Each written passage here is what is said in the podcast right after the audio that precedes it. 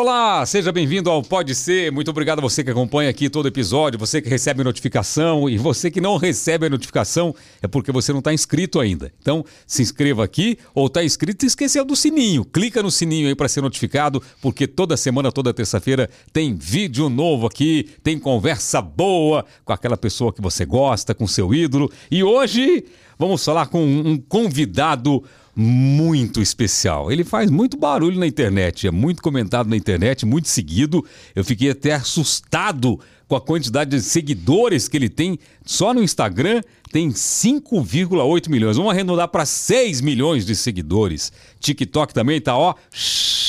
Só o foguetinho. Quase 3 milhões no TikTok o impressionante é que ele não começou há muito tempo. Acho que ele não deve ter muito tempo de carreira digital, não. Mas está bombando. Hoje o Pode Ser vai ser divertido, vai ser abençoado, porque eu recebo Padre Patrick.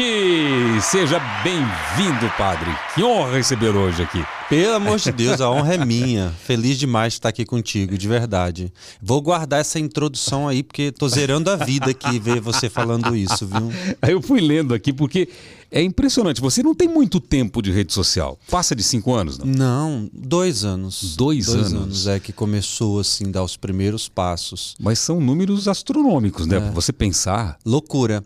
Eu sempre fui muito atrasado nas redes sociais, inclusive. Eu nunca fui de muitas mídias ao mesmo tempo, né? Enquanto o Instagram estava começando, eu estava muito tempo no Facebook, aí eu demorei para ir para o Instagram, coisas é. assim. Demorou para migrar de rede? Demorei para migrar, é. de verdade. E aí aconteceu aconteceu assim, nunca foi uma coisa que eu projetei, assim, eu quero que isso aconteça, que eu moro no interior do estado do Pará, assim, longe, né, até de Belém. Então não era algo que eu planejava que fosse acontecer. Aconteceu, assim, foi assustador no início, né? Depois a gente está acostumando ainda, mas não era projetado não. Como começou? Então, é, eu passei por um processo de depressão, assim, que me custou muito mesmo. Eu fiquei bem mal, assim, chegar a perder o sentido, o rumo da minha vida. E cheguei no momento assim que eu reconheci que eu precisava de ajuda, que a minha fé naquele momento ela não era mais suficiente. Era tão fragilizada que eu estava assim vivendo por viver, sabe? Perdi o encanto, o sabor de tudo. E depois de ter procurado ajuda, de ter começado a terapia, remédio também, eu lembro que o psiquiatra que estava me acompanhando ele sugeriu que eu me afastasse um pouquinho da paróquia. E eu fui passar um tempo com meu irmão na nossa cidade natal, lá no Espírito Santo. E lá a gente assistiu um filme muito bobo, assim, de romance, que é uma história triste que poderia trazer mais tristeza ainda para minha vida, assim, porque ela tem uma história, ao mesmo tempo que é bonita, é triste. Uhum. É um filme chamado Como Eu Era Antes de Você. Não sei se você já eu não, viu. Não vi. Se assistir, esqueci. Minha memória é péssima para isso, é péssima. É, é, um rapaz eh, bonito, rico, cheio de vida, que aproveitava a vida dele. Era eu. Não tenho dúvida disso, viu? e aí, ele tem um acidente, né? E fica paraplégico e ele perde o gosto pela vida. É. E aí vai cuidar dele para trabalhar na casa dele lá uma moça assim com um potencial incrível, mas que ela não vivia, ela não se permitia viver. E uma cena daquele filme foi um divisor de águas na minha vida, assim, de verdade. Ela estava ele estava sentado na cadeira de rodas e ela estava numa cerca, assim, sentada também na frente dele. Ele Assisti. olha para ela e diz assim: Sabe o que eu vejo quando eu olho para você? É, potencial. Você só tem uma vida e, na verdade, é sua obrigação viver o mais intensamente possível. Quando eu ouvi aquelas palavras assim, caíram no meu coração com uma violência, assim, no bom sentido da palavra. Eu senti um desejo de voltar para Paropepas, onde eu trabalho como padre, porque eu queria mais uma vez ter aquela sensação de utilidade, de ser útil na vida das pessoas. E eu voltei, eu escrevi isso, está lá escrito até hoje na parede do meu quarto. Patrick sabe o que eu vejo quando eu olho para você? Potencial. Você só tem uma vida e você vai viver então. Porque eu acho que deve ser tão triste a gente chegar no final de nossa vida, olhar para trás e talvez ter aquela sensação: eu poderia ter feito mais, eu poderia ter vivido, amado, perdoado mais. A vida é breve, né? Um instante, Sim. a gente não tem nenhuma certeza do amanhã. Então eu fiz isso. Voltei para Paropebas e foi justamente nessa época que começou a pandemia. E, e aí que aquela vontade de encontrar as pessoas, de ser abraçado, cuidado principalmente, né? A, a gente passou meses celebrando missa para uma câmera, não tinha mais o povo, cidade de lockdown, aquela coisa toda. E aí num dia de folga lá, que os padres folgam na segunda-feira. Uhum. Eu, ah, deixa, eu tinha saído das redes sociais. Eu deveria ter 1.500 pessoas que me seguiam no Instagram nesse dia ah, vou abrir uma caixinha de perguntas do Instagram, assim, de forma bem despretensiosa. E comecei a responder, falar umas besteiras, me permitia falar o que eu queria naquele momento, sabe? Parece assim que eu estava saindo de, um, de um, um, drama da minha vida e eu me permiti falar umas coisas que talvez antes eu não tinha coragem de falar. E fui falando isso assim, e aí esses vídeos foram se espalhando, se espalhando e chegaram. Viralizaram e fizeram a rede crescer. De 1.500 cresceu rapidamente, então. Foi muito, assim, para o primeiro milhão de seguidor, eu acho assim que não deu dois meses, assim, foi rapidinho. Né? Interessante. Agora, você fez terapia na época Isso. da depressão. Uhum. E, e, é interessante porque a, a, a frase, uma, uma frase dita num filme. Filme de romance. De romance, te tocou e, e te colocou no lugar muito mais, talvez, que a terapia. É, Você acha que foi alguma providência divina? Eu, eu sempre contento hoje enxergar Deus até nos momentos mais frágeis da minha vida, sabe? Eu acho que por mais que eu não entenda naquele momento, por mais que eu não tenha resposta e explicação para aquilo que está acontecendo, eu vou descobrir um propósito para aquilo depois. Sim. É muito difícil Celso, a gente falar sobre isso, porque talvez dá a entender para quem nos escuta que a gente está fazendo uma espécie de apologia à dor, ao sofrimento, né? E não é isso. Mas eu sei que nesses momentos a gente consegue encontrar algo que talvez a gente não conseguiria enxergar se tudo tivesse concorrendo para o bem, se o vento tivesse a favor. Eu acho que a gente começa a valorizar mais a vida, dar sentido a ela, a enaltecer o simples, o pequeno, aquelas coisas que talvez a gente não conseguiria se estivesse tudo bem. Então eu acho realmente que ali foi uma providência de Deus, assim, um toque de Deus, né, para me levantar.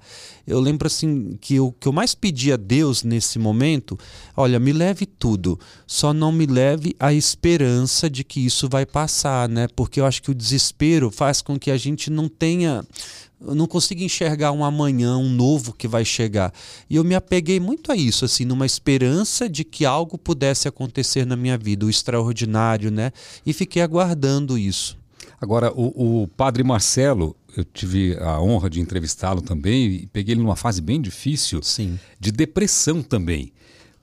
A, a, a, a vida de padre é, é uma vida solitária?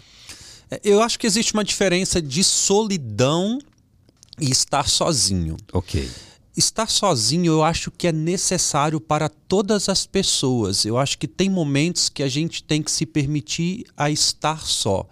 Valorizar a nossa companhia, estar sós para a gente rezar quem tem alguma crença, para é, rever a nossa vida, a nossa conduta. A solidão, ela é ruim, é, não é benéfica, né? ela traz coisas que talvez vão deixar um vazio muito grande. É claro que o padre em si, ele está sujeito a isso, né? de viver uma solidão. E esta solidão é resultado muitas vezes desse processo que às vezes a gente faz de estar dando, oferecendo. Só que chega um momento que esvazia, não tem mais nada para oferecer.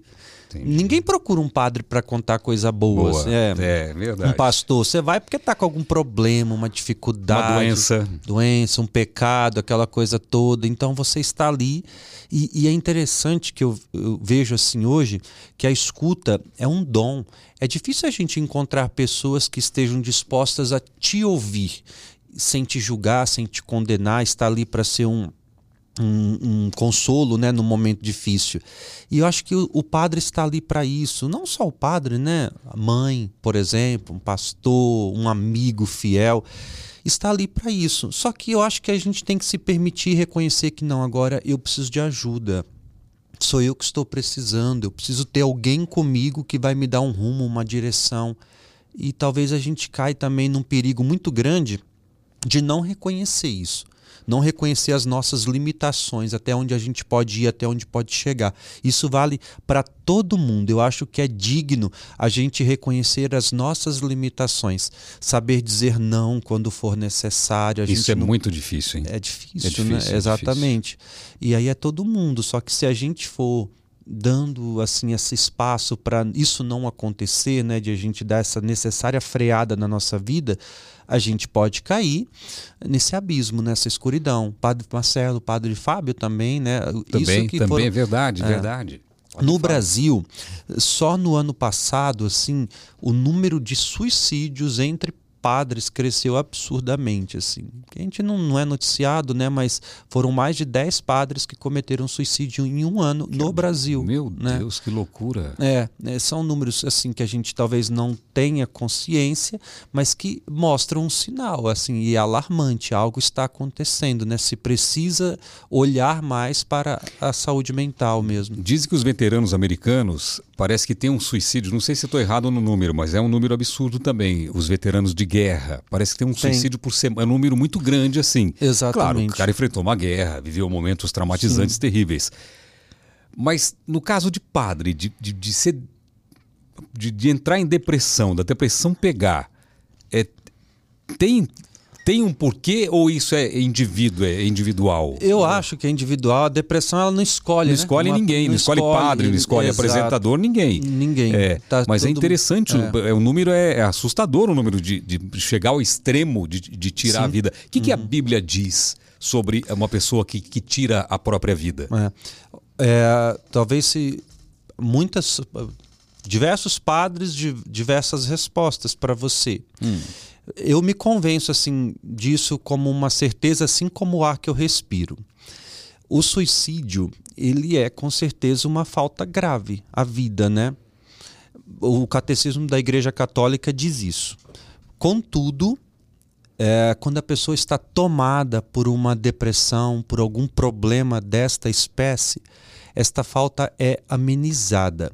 Eu lembro que quando eu estudei a moral cristã, se falava de três condições para existir o pecado em si: matéria, liberdade para fazer e você ter conhecimento que aquilo é pecado. Você pega uma pessoa que está tomada por uma profunda depressão, essa pessoa já perdeu há muito tempo a liberdade daquilo que está fazendo. Ela vê naquele ato o único meio de amenizar a sua dor. E aí eu acho muito cruel quando um líder religioso, um padre ou um pastor, quem quer que seja, dando assistência à família que perdeu um ente querido desta forma, ele se vê numa posição de julgamento, né? Ah, vai para o inferno. Aliás, não só neste caso, eu tenho um certo pavor desses discursos que se falam mais do diabo do que de Deus, mais do inferno do que do céu. Parece que a gente prega um Deus de ódio que pune ao invés de pregar um Deus de misericórdia. Mas acho que também é um espaço aqui para a gente deixar né, também que quem estiver passando por isso, primeiro tentar, mesmo que seja tão difícil, enxergar a vida como dom. Segundo, você entender que sempre há o melhor. Um dia você acorda e vai enxergar a vida de forma diferente. E depois busque ajuda. Ajuda. Sozinho você não dá conta, né? Deixe ser ajudado acima de tudo. Você sabe que um dia eu estava muito mal, padre, mas muito mal, uma sensação ruim. Eu, eu, tava, eu não estava deprimido, mas eu estava eu no caminho. Sim. Naquele momento que a agonia começa a tomar conta, uma coisa ruim aqui que você não sabe o que, que é. E um amigo meu me convidou para ir na casa dele no interior, umas duas horas de viagem. Aí, minha família, né? E aí, alguns filhos foram com a mãe e a minha filha caçula foi comigo. Eu falei, como que eu vou chegar na casa dos outros dessa maneira que eu tô?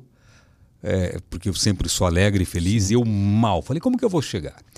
E minha filha foi conversando comigo, ela percebeu que eu não estava bem, é pequenininha, foi conversando comigo tal. E eu, durante o trajeto todo, eu fui, olha só que loucura, eu fui fingindo que eu estava feliz, Sim. com um sorrisão na cara, forçando realmente. Mas minha vontade era voltar para casa e ficar no quarto. Uh, acredita que e fui pedindo também para Deus me ajudar para voltar ao meu estado normal, a minha alegria, a minha, minha vontade de viver e tal. Acredita que quando eu cheguei lá, eu estava bem melhor? Eu não Sim. sei se é verdadeiro a história de que quando você tenta você sorrir ou, ou, viver momentos felizes, isso dá uma melhorada. Claro que quem tem depressão precisa de ajuda. Sim. Precisa, às vezes, uhum. de medicamento, de remédio para poder sair daquele buraco. Mas eu acho que o esforço também da pessoa ajuda bastante, não é? Com certeza. E assim, a sua filha tinha quantos anos nesse episódio? 15 anos. 15 anos. Assim, para mim me surpreende também a sensibilidade de uma adolescente de identificar, de conhecer o pai dela, de saber que talvez não estava legal, mesmo que estivesse ali tentando, né, é. mostrar. Então, eu acho que é isso que falta no mundo de hoje que talvez está cada vez mais perdendo a sua humanidade mesmo, de a gente ter uma certa sensibilidade para o próximo, de saber identificar algumas coisas.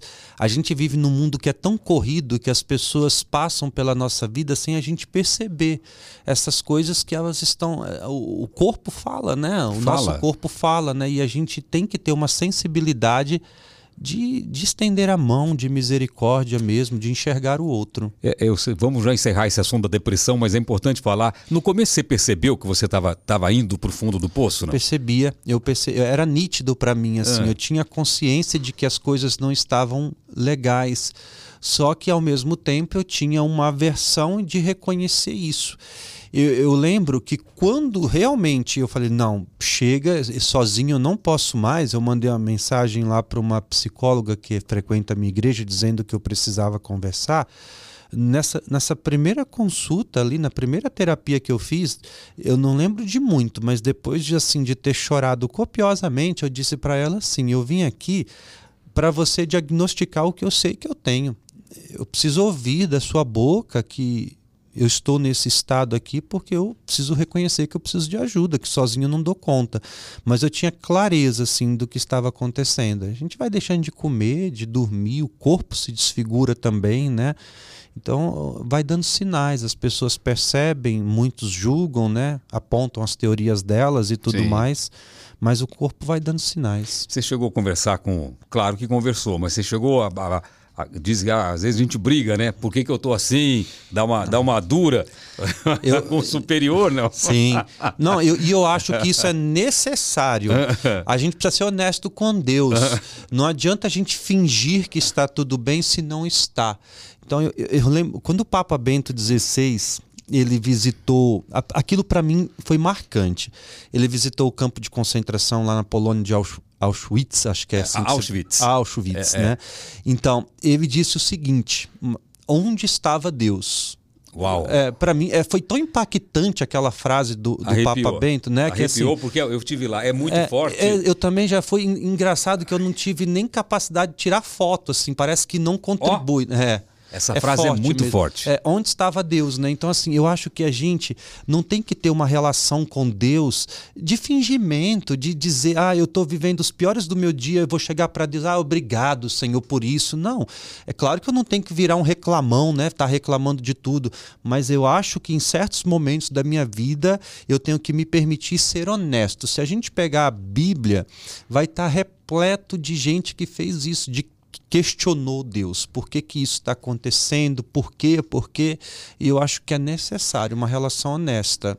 É, esses dias eu vi um post na internet que era muito emocionante de um, de um, de um filho contando uma pessoa famosa, que o, o, pai foi condenado pelo câncer e que o médico disse você tem duas semanas de vida. Sim. E quando ele chegou em casa, no café da manhã seguinte, a, ne, a filha dele, a neta, acordou muito novinha, uma criança de 7, 8 anos, acordou e falou: Sonhei com o vovô e o vovô está curado.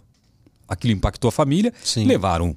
A, o médico voltou no médico, o médico falou: Não, você tá na, não está na época agora de lutar mais. Você está na hora da, da, aceitação. Sim. Não, mas minha, minha, minha neta sonhou que eu, que eu fui curado. E o médico insistiu: É aceitação agora. O câncer tomou conta. Falou, mas eu quero fazer exame. Fez exame, estava curado. Sim um milagre aconteceu. Acredita uhum. em Claro que o padre acredita em milagre. Né? Acredita. Né? e, uh, e eu li uns comentários que eu queria fazer essa pergunta em cima do que o Papa falou.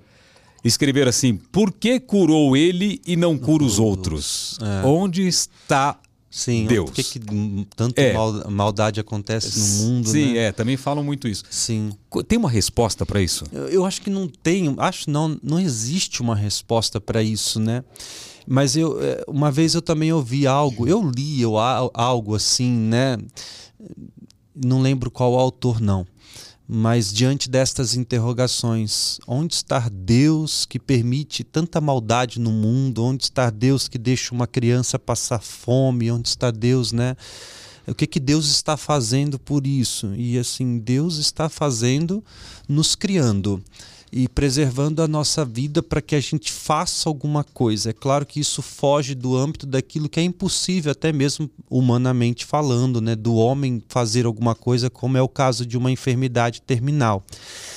Mas eu acho, como eu disse no início, que às vezes nestes momentos de dor, de sofrimento dos ventos contrários, a gente consegue encontrar o que realmente pode dar sentido à nossa vida. E mas eu acho também que qualquer pessoa diante do drama tem o direito da revolta. A psicologia fala até do luto, né, como um período de seis meses, né, que dura aquele luto intenso, onde a pessoa questiona Deus. E muita gente me procura nessa, padre, eu desacreditei de Deus, eu questionei porque eu perdi uma pessoa, queria aqui pedir perdão. Fique tranquilo. Você fez o certo em questionar, fez o certo em duvidar. Não existe mal naquilo que você fez. Você estava vivendo o teu luto e ele precisava ser respeitado e Deus também respeita o seu luto. Mas não existe uma resposta para isso. Né? É, é bem, bem uma, uma pergunta difícil de responder.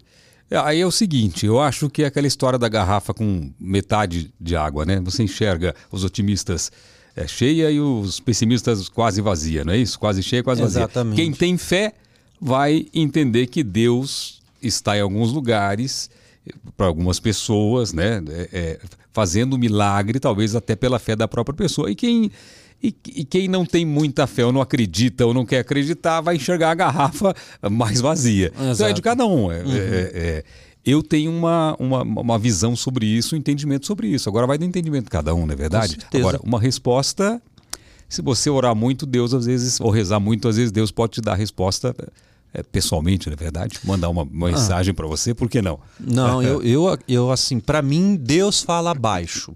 Se você não silenciar o teu coração, não silenciar as vozes ao teu redor, não fazer essa experiência de se retirar, de estar sozinho, é impossível escutar Deus assim. A gente precisa começar a enxergá-lo em coisas pequenas. A experiência de você enxergar Deus, por exemplo, num sorriso dos teus filhos, da tua família, de enxergar Deus no nascer do dia, de enxergar Deus no balanço das árvores, em coisas. Enx- Enxergar Deus em você, em tudo, na sua- no corpo humano. Quando você começa a entender É. Isso. como funciona o corpo humano, fala, meu Deus, É. o que, que é isso, né? Sim. É- é- tá em tudo, né? Tá em Exato. tudo. É, é- é- tanto é que quando você posta uma foto bonita da natureza, alguma coisa, o pessoal fala coisa de Deus, porque você Coisa fala, de é Deus. coisa de Deus, né? Agora, você nasceu onde, padre? Nasci numa cidade chamada Colatina, mas eu só nasci lá porque a minha mãe tinha medo de me ter em Santa Teresa, né? Então eu, eu vivi os meus primeiros anos nessa cidade do Espírito Santo chamada Santa Teresa. Santa Na Teresa. roça lá em Santo Antônio do Canaã. Um beijo pro pessoal lá que já tem internet. Minha avó tem WhatsApp. Que Tem eu- WhatsApp, tá no Facebook, avó? Não. Não, porque eu acho, acho que ela não sabe. Ela, se você tem Facebook, ela vai falar Se ensinar, ela não desgruda né? mais. Mas ela me manda uns áudios, assim, minha avó tem 90 anos, a mãe do meu pai. Que maravilha. Eu acho um absurdo a minha avó me, me mandar áudio no WhatsApp. Pra mim, Jesus tá voltando. Não, assim, não, eu olhei minha mãe, minha mãe tem 96. Eu fiquei olhando pra minha mãe e falei assim: caramba, ela pegou a época quase que não tinha carro, passou pelas guerras, passou por tudo, invenção do rádio, invenção da televisão, e agora ela tá assistindo vídeo no YouTube. É um negócio maluco isso, É, né? é uma coisa impressionante. Elas fofocam as velhas lá de patrimônio pelo WhatsApp, né? Antigamente elas iam pra porta, né? Fa- Falar mal da vida alheia. Agora elas falam isso pelo WhatsApp. Elas não saem nem de casa mais. Porque a fofoca agora tem um, tem uma- um poder maior, vai mais longe, né? Exato. E eu fiquei pensando sobre isso também, sobre, sobre você. É, antigamente, um padre, para se destacar, ou ele ia para o rádio ou ia para a televisão, que é um, um meio pago. Sim. Se o padre quisesse fazer um programa, a igreja teria que ser dona do, do rádio, do canal de Exato. televisão, ou um padre comprar, uma igreja comprar um horário em tal lugar e fazer. É, hoje em dia, democratizou. Sim. Você saiu lá do interior do Pará e hoje é conhecido nacionalmente até fora do país. É, como que você enxerga essa transformação digital na vida dos, re- dos religiosos? Sim. E- e, primeiro, assim, teve alguns que abriram as portas que não foi eu. Você pegar, por exemplo, o próprio Padre Marcelo, o Padre Fábio, eles conseguiram, assim, fazer coisas que a gente, na época deles, assim, pelo amor de Deus, Padre Fábio, eu não tô te chamando de velho aqui também, né? Mas que Você se chamar achava... de velho, o padre Fábio entra em depressão. Então, mas assim, era imaginável para a época deles. O, o padre sair ali de cima do presbitério da missa e cantar e fazer show, aquela coisa toda. Você imaginar uma revolução do padre Marcelo cantando Os Animaizinhos Subiram de Na dois televisão, dois, primeiro lugar, Globo, não né? é no SBT, no Domingo SBT, Legal? Pelo amor de Jesus, também no SBT, no Domingo Legal, né? Lembro como se fosse hoje. Tá você chamando. perdoado, padre, tá perdoado. Pode falar da Globo, pode falar. Nunca na vida eu falei isso. Não, Foi- não. Foi uma falha na matriz. O que, que, é Globo, gente? Pelo amor de Deus. Nunca ouvi falar também. Eu não sei nem o que, que é isso. Enfim, né? É. Ent- Então, assim, é, isso foi revolucionário mesmo para época. É claro que naquela circunstância ainda se limitava a TV e rádio mesmo. Mas a internet trouxe uma oportunidade, e eu até falei sobre isso esses dias, eu acho que a pandemia fez com que a igreja ela tivesse que obrigatoriamente investir nisso em, em material mesmo, em câmera, para transmitir os atos litúrgicos, transmitir missa, essas coisas, porque as igrejas estavam fechadas. E aí aconteceu um movimento de padres indo para a internet para falar com as pessoas. Existe muitos hoje que estão aí. Existe eh, padre surfista, padre motoqueiro, Padre Cowboy. Padre Cowboy, Padre Alessandro Campos, É. né? O que eu, que eu sou sem Jesus, né? É, é. Enfim, uma variedade aí. É, tem bastante padre di- diferenciado hoje em dia, tem. É, é verdade. Mas isso aí é natural ou é um movimento da coordenado da Igreja Católica? Não, não vejo como algo coordenado, até porque existe ainda muita resistência por parte de algumas pessoas. Ah, tem? né? Tem, tem sim. Eu acho que a maioria está aberta a isso, né?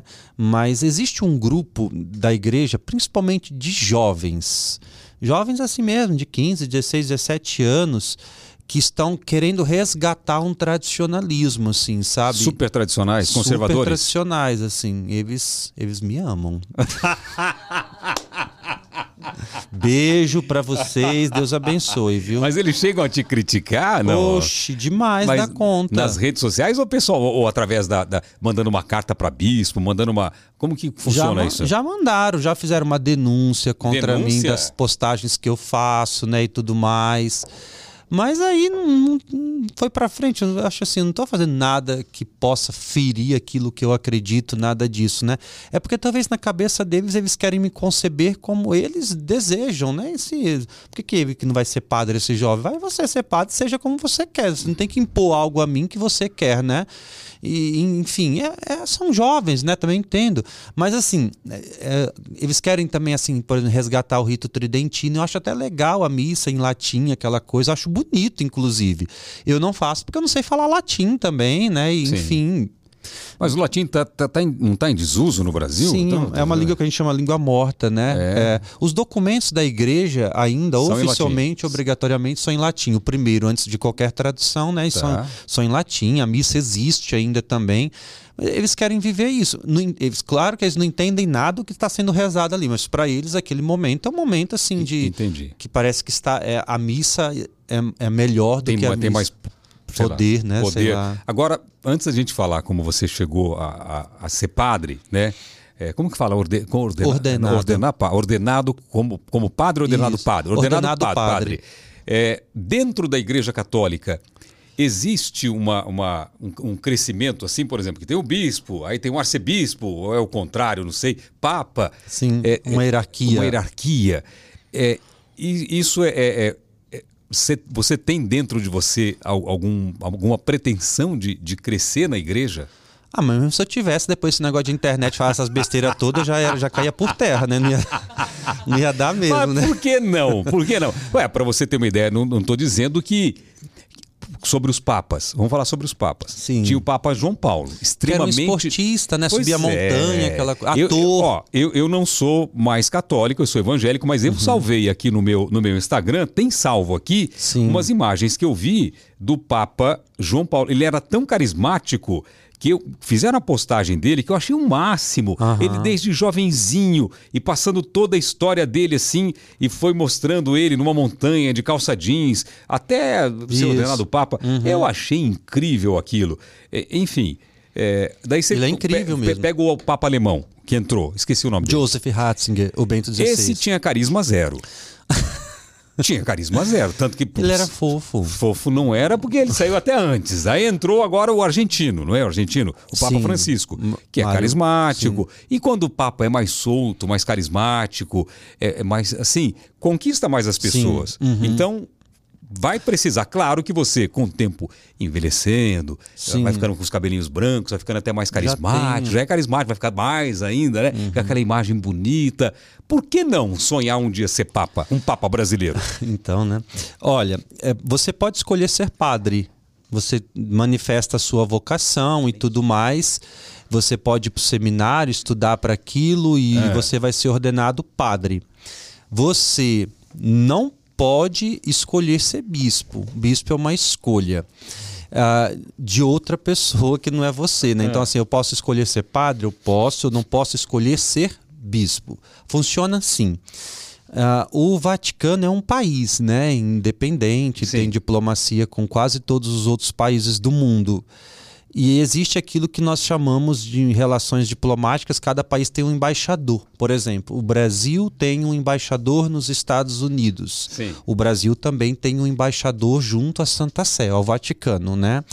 E o Vaticano também tem os embaixadores nos outros países. A gente não chama de embaixador, a gente chama de núncio apostólico. O núncio, ele faz uma severa investigação de candidatos, potenciais candidatos, padres, né? Do, do Brasil, do país, que tem esse potencial a ser bispo. E aí, feita essa investigação do candidato, consultas todas, né? Ele vai e manda esse documento já formalizando para o Papa e o Papa assina. Escolhe, né, como bispo. Mas é, é muito difícil, a não ser que aconteça um, um milagre. É, é porque milagres acontecem. Exatamente. Porque bispo no Brasil, não sei quantos bispos tem, tem no Brasil, e, e- e o bispo é, é até morrer, né? Vai, É, vai, é vai. Ele, ele, ele tem que renunciar. Quando ele completa 75 anos de idade, ele tem que ele é obrigado a escrever a sua renúncia do governo da diocese. Ele não deixa de ser bispo. É bispo emérito, nós chamamos, é o que se dá. Mas ele perde os poderes de governo ali daquela diocese. Com Ah, 75 entendi. anos ele é obrigado a fazer. E para ser candidato a papa tem que ser bispo. Não, que, tá Sim. abaixo ali. Canonicamente falando, É. qualquer pessoa batizada, mesmo que não seja padre, poderia ser papa. Mas não acontece, né? Isso É é. porque eles não me conhecem ainda, esse homem santo. Eu já estou até te vendo aqui vestido de branco, né? Aquela coisa toda. Chegando lá na janelinha, né? Qual era o nome que você ia escolher? Papa Portioli. É bonito, Nossa, né? tá Papa vendo Portioli. primeiro, né? Ai, ai. Mas- Então, assim, qualquer pessoa. Mas acontece que sempre é feita a escolha com os cardeais, que a gente chama elegíveis, que estão ali na Capela Sistina, na vacância da igreja. Né? O Papa morreu e se reúne os cardeais do mundo inteiro e escolhe o novo Papa. E tem que ter uma porcentagem, acho que é um. um- Aí tem- não, sei, não, não é assim, só. Tipo assim, uma contagem simples, não. Vai até. Tem uma porcentagem que eu esqueci. Aham. Por exemplo, não é 51 a 50, não, né? Tem que ter uma diferença. Tem que ter uma diferença maior. Aí tem a luz, a fumacinha. fumacinha, né? É, fumacinha. Eu pensei no nome melhor, Padre é, Papa Popó. Ficaria Popó. Popó de Portioli ficaria, ficaria muito bom. Você já Ficaria. foi no Vaticano? Já fui. Foi recebido pelo Papa? Não, eu espero que ele nem saiba da minha existência. Por quê, padre? Sei lá, eu tenho, eu realmente eu tenho um, um medo assim daquilo que pensam a meu respeito, É, dos- principalmente os padres, né? Mas a gente recebe carinho deles também, graças a Deus, né? Mas tomara que o Papa não saiba da minha existência. Ah, mas você tava na Itália, não tava? Tive lá recentemente. Recentemente. Daí passou no Vaticano, entrou, no, entrou na, na, na, São Pedro, na, na, na Basílica, Basílica São, São Pedro. Pedro né? Linda, né? Não é linda? É extraordinário. Eu acho é. que o Vaticano merece ser visitado também por não católicos, Sim, né? Assim, eu já fui e voltei. voltei. Obras de é. arte ali da patrimônios da humanidade, né? Sim. Assim, são incríveis mesmo é. e é linda a Basílica de São Pedro. Agora, quando você fala que tem medo do Papa, sabe, assim, eu acho que na época do Padre Marcelo, é, ele ficou sabendo da repercussão toda do Padre Marcelo teve, é... É, e teve alguns problemas. O Padre Marcelo teve algum, não lembro. Sim, eu mas também alguns, não lembro muito bem. Teve alguns problemas, mas, mas foi, foi é, ajeitado uhum. por uma pessoa que o Padre Marcelo gostava muito. Sim. Inclusive o Padre Marcelo morava com ele na mesma casa quando eu fui uhum. É, visitá-lo, tal. Não lembro o nome agora, mas uma pessoa muito muito importante na igreja. É, mas depois o trabalho do Padre Marcelo passou a ser até respeitado Com certeza. pelo que ele fazia, porque está ele evangelizando, né? Ele está levando a palavra de Deus ali. Sim. E até hoje o Padre Marcelo continua sendo um, um, um fenômeno. Eu acho que você não tem que temer. Eu, é verdade. Eu acho que a Igreja Católica ela precisa arranjar meios de chegar na população e nas pessoas de várias maneiras. Sim, Sim não, eu, eu, que, eu, tem gente que vai defender o tradicional, pode até querer me cancelar por isso, mas se você está levando a palavra de Deus, está levando uma mensagem né, de fé, de esperança para as pessoas. Sim, ok, né? É, você pensa assim também, não? Penso, com certeza. Você é incancelável, tá? Você pode falar qualquer não, coisa que ninguém nada. vai te cancelar. Já que fui que é cancelado, isso? já, pelo amor Você está no nível de Silvio Santos, não, entendeu? Pode falar qualquer coisa que você não vai ser cancelado. Mas até ele cancelaram. O pessoal não perdoa, não. Será que ele se importou com isso? Cara, eu acho que no fundo se importa. Eu acho que no fundo todo mundo se importa. É, mas eu, eu dói, tem pessoas que, falam, que, que assim que nem ligam, ao menos falam que não ligam. Eu eu tenho um psicológico horrível assim. Eu, qual, também sou fraco qualquer coisa me abala, de verdade. Eu assim. sou muito fraco para isso assim. Eu não aguento paulada não. Eu não tenho, eu. eu falo pro Danilo Gentili. Danilo Gentili tem o, eu falo para ele, ele não tem medo. Não mesmo. Eu falo para ele que ele tem um couro grosso. É. Pode bater que ele não sente. Eu tenho couro fino. Bateu, eu o sinto. Meu, nossa, eu também sou assim. É. Bora ficar amigo pra gente bora, partilhar bora, bora, bora dores e Bora, porque né? Dói. E mesmo que você não queira, lê, ah, não liguei. Vai dormir, tá na cabeça aquele negócio. Fica, fica rodando na cabeça eu aquilo. Eu sou desse jeito. E, assim. e faz mal. Eu fico até sem dormir, inclusive. É, né? então. Fica rodando Muda a aparência, fico triste. triste. Quer largar o que tá fazendo. Exato. É, eu sou desse eu, jeito. Eu também não aguento paulada, não. Agora, como que você decidiu, ou não sei se foi uma decisão, ou foi alguma providência, que você falou: vou ser padre? Então, eu, eu lembro que eu tinha 18 anos, eu fazia um estágio no INCRA, lá em Marabá. E aí eu estava lá estagiando, eu tinha um amigo que estudava comigo naquela época, acho que a gente deveria estar no terceiro ano. Eu não sei se é ensino médio que fala ainda, o segundo eu tô, grau. Eu perdidaço nisso também, sabia? acho que deve ser ensino médio. É que era, que, oitava série? Tipo, não, eu estava é. sério ensino fundamental, é. né? O ensino médio, primeiro, segundo, terceiro ano ainda. É né? Eu estava fazendo o terceiro ano do ensino médio, que é o último ano ali, né? Antes da faculdade, ah, né? que era o terceiro científico na época. Não, você é da mesma época minha. É, terceiro científico.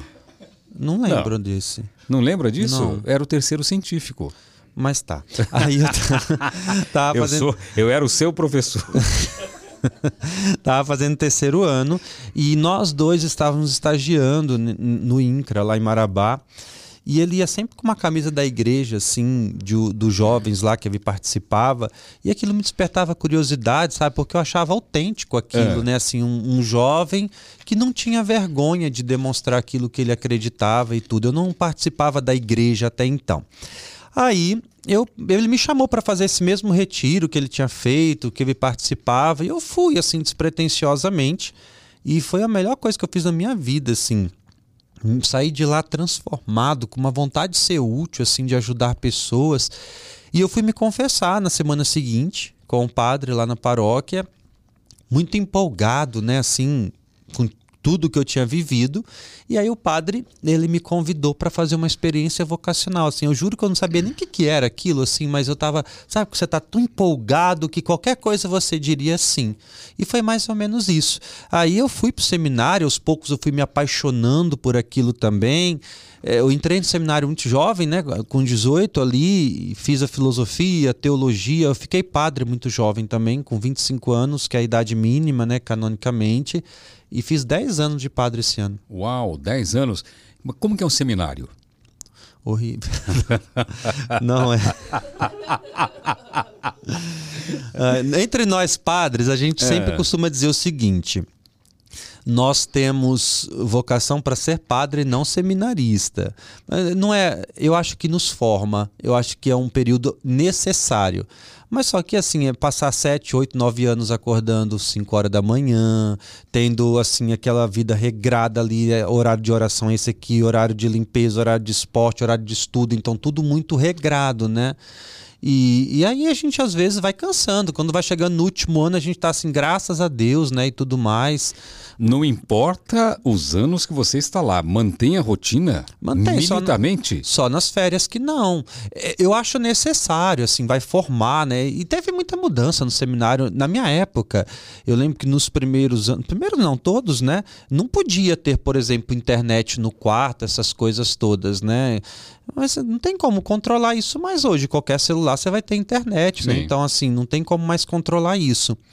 Eu lembro que né, eu, quando eu estava estudando no Paraná, eu acho que eu nunca falei até sobre isso, não, viu? Mas agora eu já sou padre e não tem mais o que fazer, né? Já estou ordenado, né? É, eu comprei um, um modem no Paraná. Não sei se existe ainda modem para internet, aqueles modem das, das telefonias assim. Fazer aquele barulhinho? Então, e aí de vez em quando aquele ligava, fazia aquele barulho, e eu, pelo amor de Jesus, será que alguém ouviu? E eu tinha esse modem no meu quarto para usar a internet. Depois, quando eu fui para teologia em Belém. Ah, eu já sei qual é o modem que você está falando. Aquele de internet. Você ligava na, na, na, no fio ou ele pegava via, via rede? Via. Ligava no computador, no tipo um. Ah, então era. Um cabo era... USB, assim assim. É, tipo um pendrive. Ah, isso. Então, ele era o. Não era o modem, como que chamava? Era o. Modem 3G, né? Era, era o modem 3G. Uma internet maravilhosa, né? Mas é, estava suficiente ali, assim. Baixar uma foto era mim, um ano. Nossa senhora, né? E aí eu tava feliz da vida. Quando é, eu fui para Belém, aí eu descobri uma televisãozinha lá, bem pequenininha assim, sabe? Que eu assistia televisão escondido assim. Parece presídio? É, hoje não é tanto mais assim não. não vale tudo Aqui é televisão, ninguém é. pode saber, internet, ninguém pode saber. É porque não Sim. deve. Então... É- Mas não é mais assim. Hoje eles podem usar a internet, né? Tem computador dentro do quarto, enfim. Mas é um período necessário. Eu acho que me formou como pessoa o seminário, assim, até para ter a disciplina que é necessária também, de você ser formado, educado, essas coisas contribuíram para tornar o homem que eu sou. Eu incentivo muitos meninos ir para o seminário. Eu acho que a gente não tem nada a perder ali, sabe? Eu acho que é um período. Claro que quem eu vejo que tem alguma vocação para ser padre. Não adianta ir lá de férias que você não vai se identificar naquilo, qual, né? Qual é a vocação para ser padre?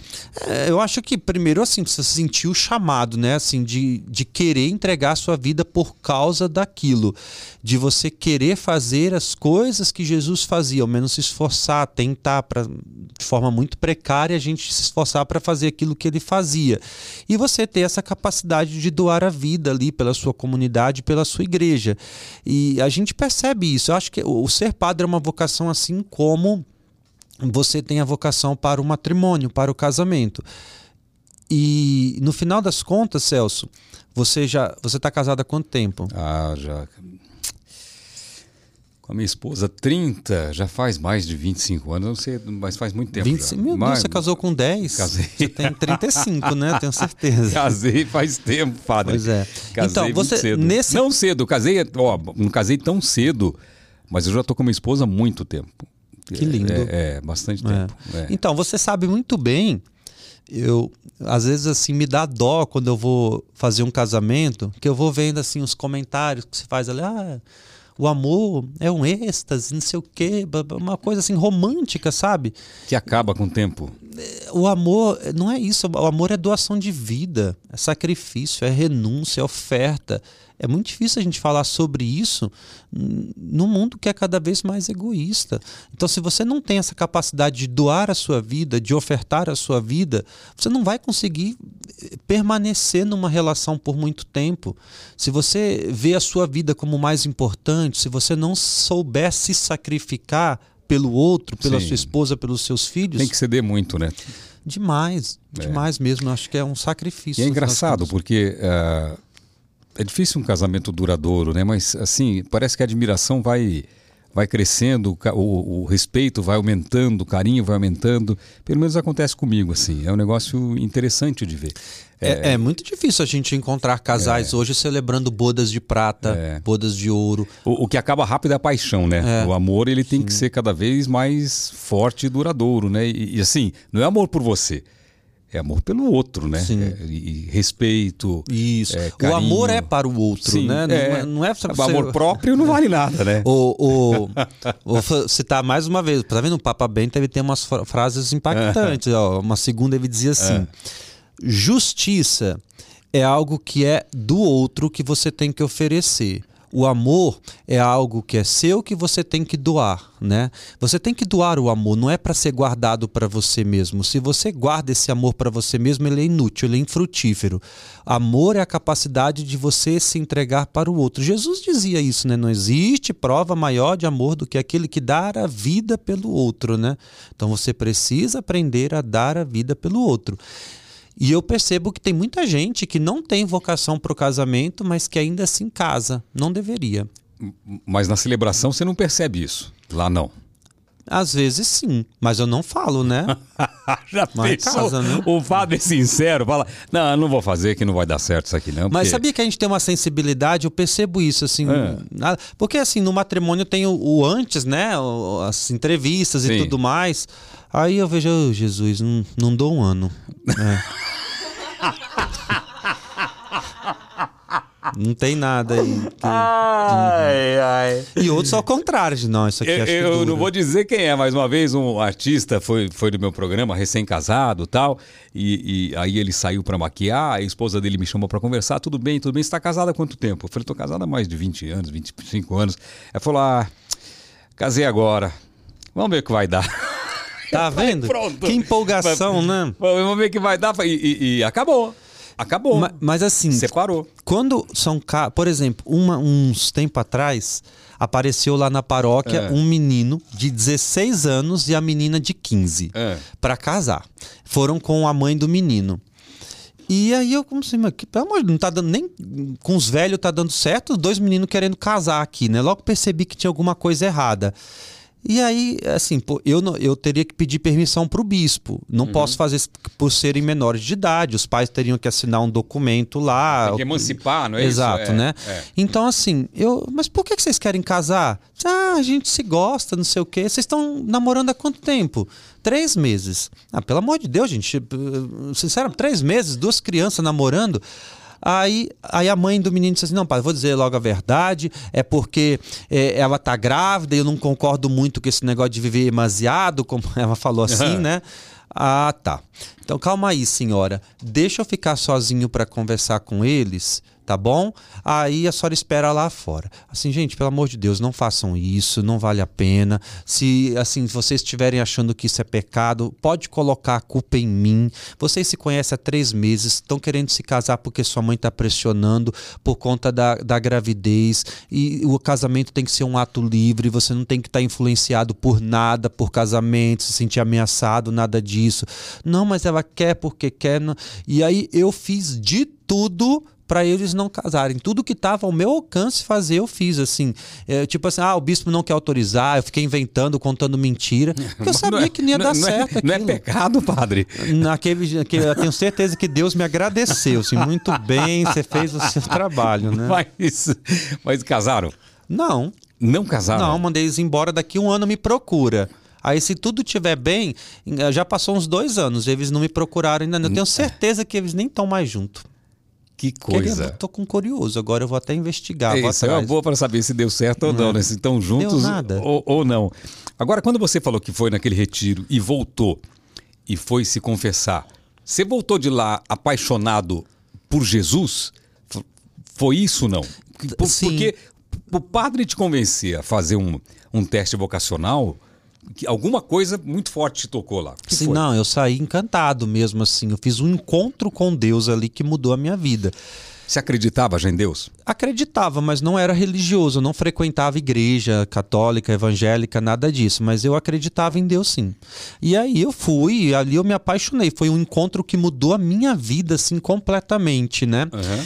E, e eu saí de tão encantado assim com propósitos de vida que a minha vida nunca mais foi a mesma depois daquele encontro. Que coisa, mais uma aguinha pro padre. Pronto, dá mais uma aguinha aí. Bom, então você se ordenou padre. Tá fazendo, mexendo essa marca? Não, não tô. Não Vou tô. esconder então, para não tanto ver, É, tanto é que eu coloquei nessa aqui, eu coloquei um pode ser aqui na frente, aqui, ó. Pois é. não Tá aparece vendo? no vídeo. Não é mexendo a marca, não. Não ia virar para a câmera. Não, tem um suquinho que a gente faz aí, depois traz o suquinho. Tem Ah, suquinho, bom. é, o suquinho é bom.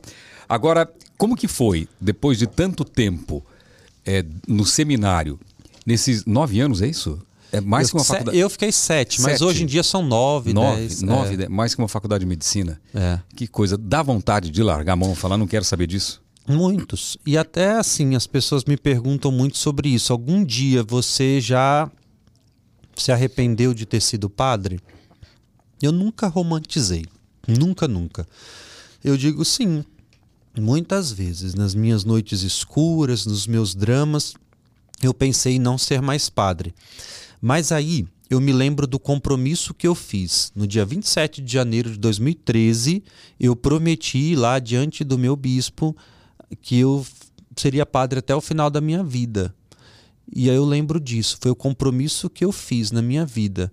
Esse arrependimento que eu falo não é que eu estou infeliz hoje, pelo contrário, eu sou realizado com o meu ministério em ser padre.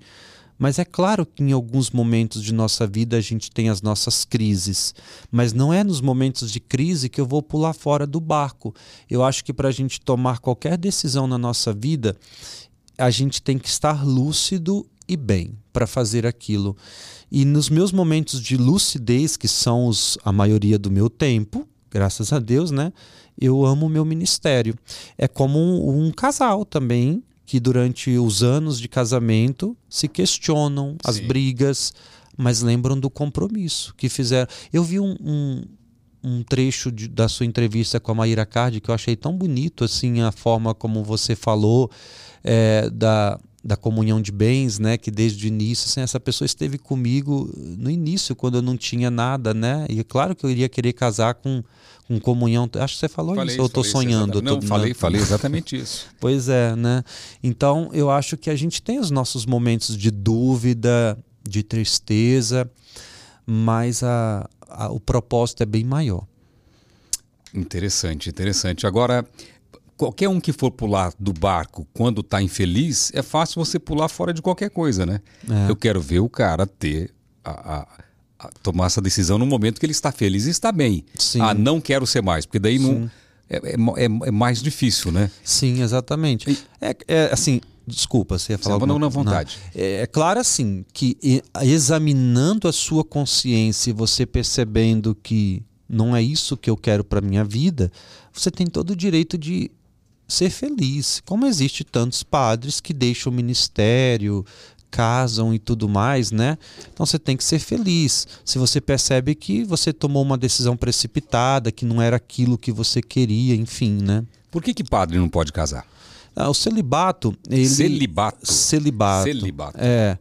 Ele, ele tem duas vertentes. Primeiro, né, historicamente falando, né, isso acho, se não me engano, o celibato é do século IV que começou na igreja de rito romano. Se eu não me engano, tá? Posso estar bem errado. Então, a, a- de você estar ali totalmente disposto àquela causa, entregue a uma causa só, a igreja e tudo mais, é uma educação, né? Mas se a gente o enxerga somente dessa forma, ele não produz fruto.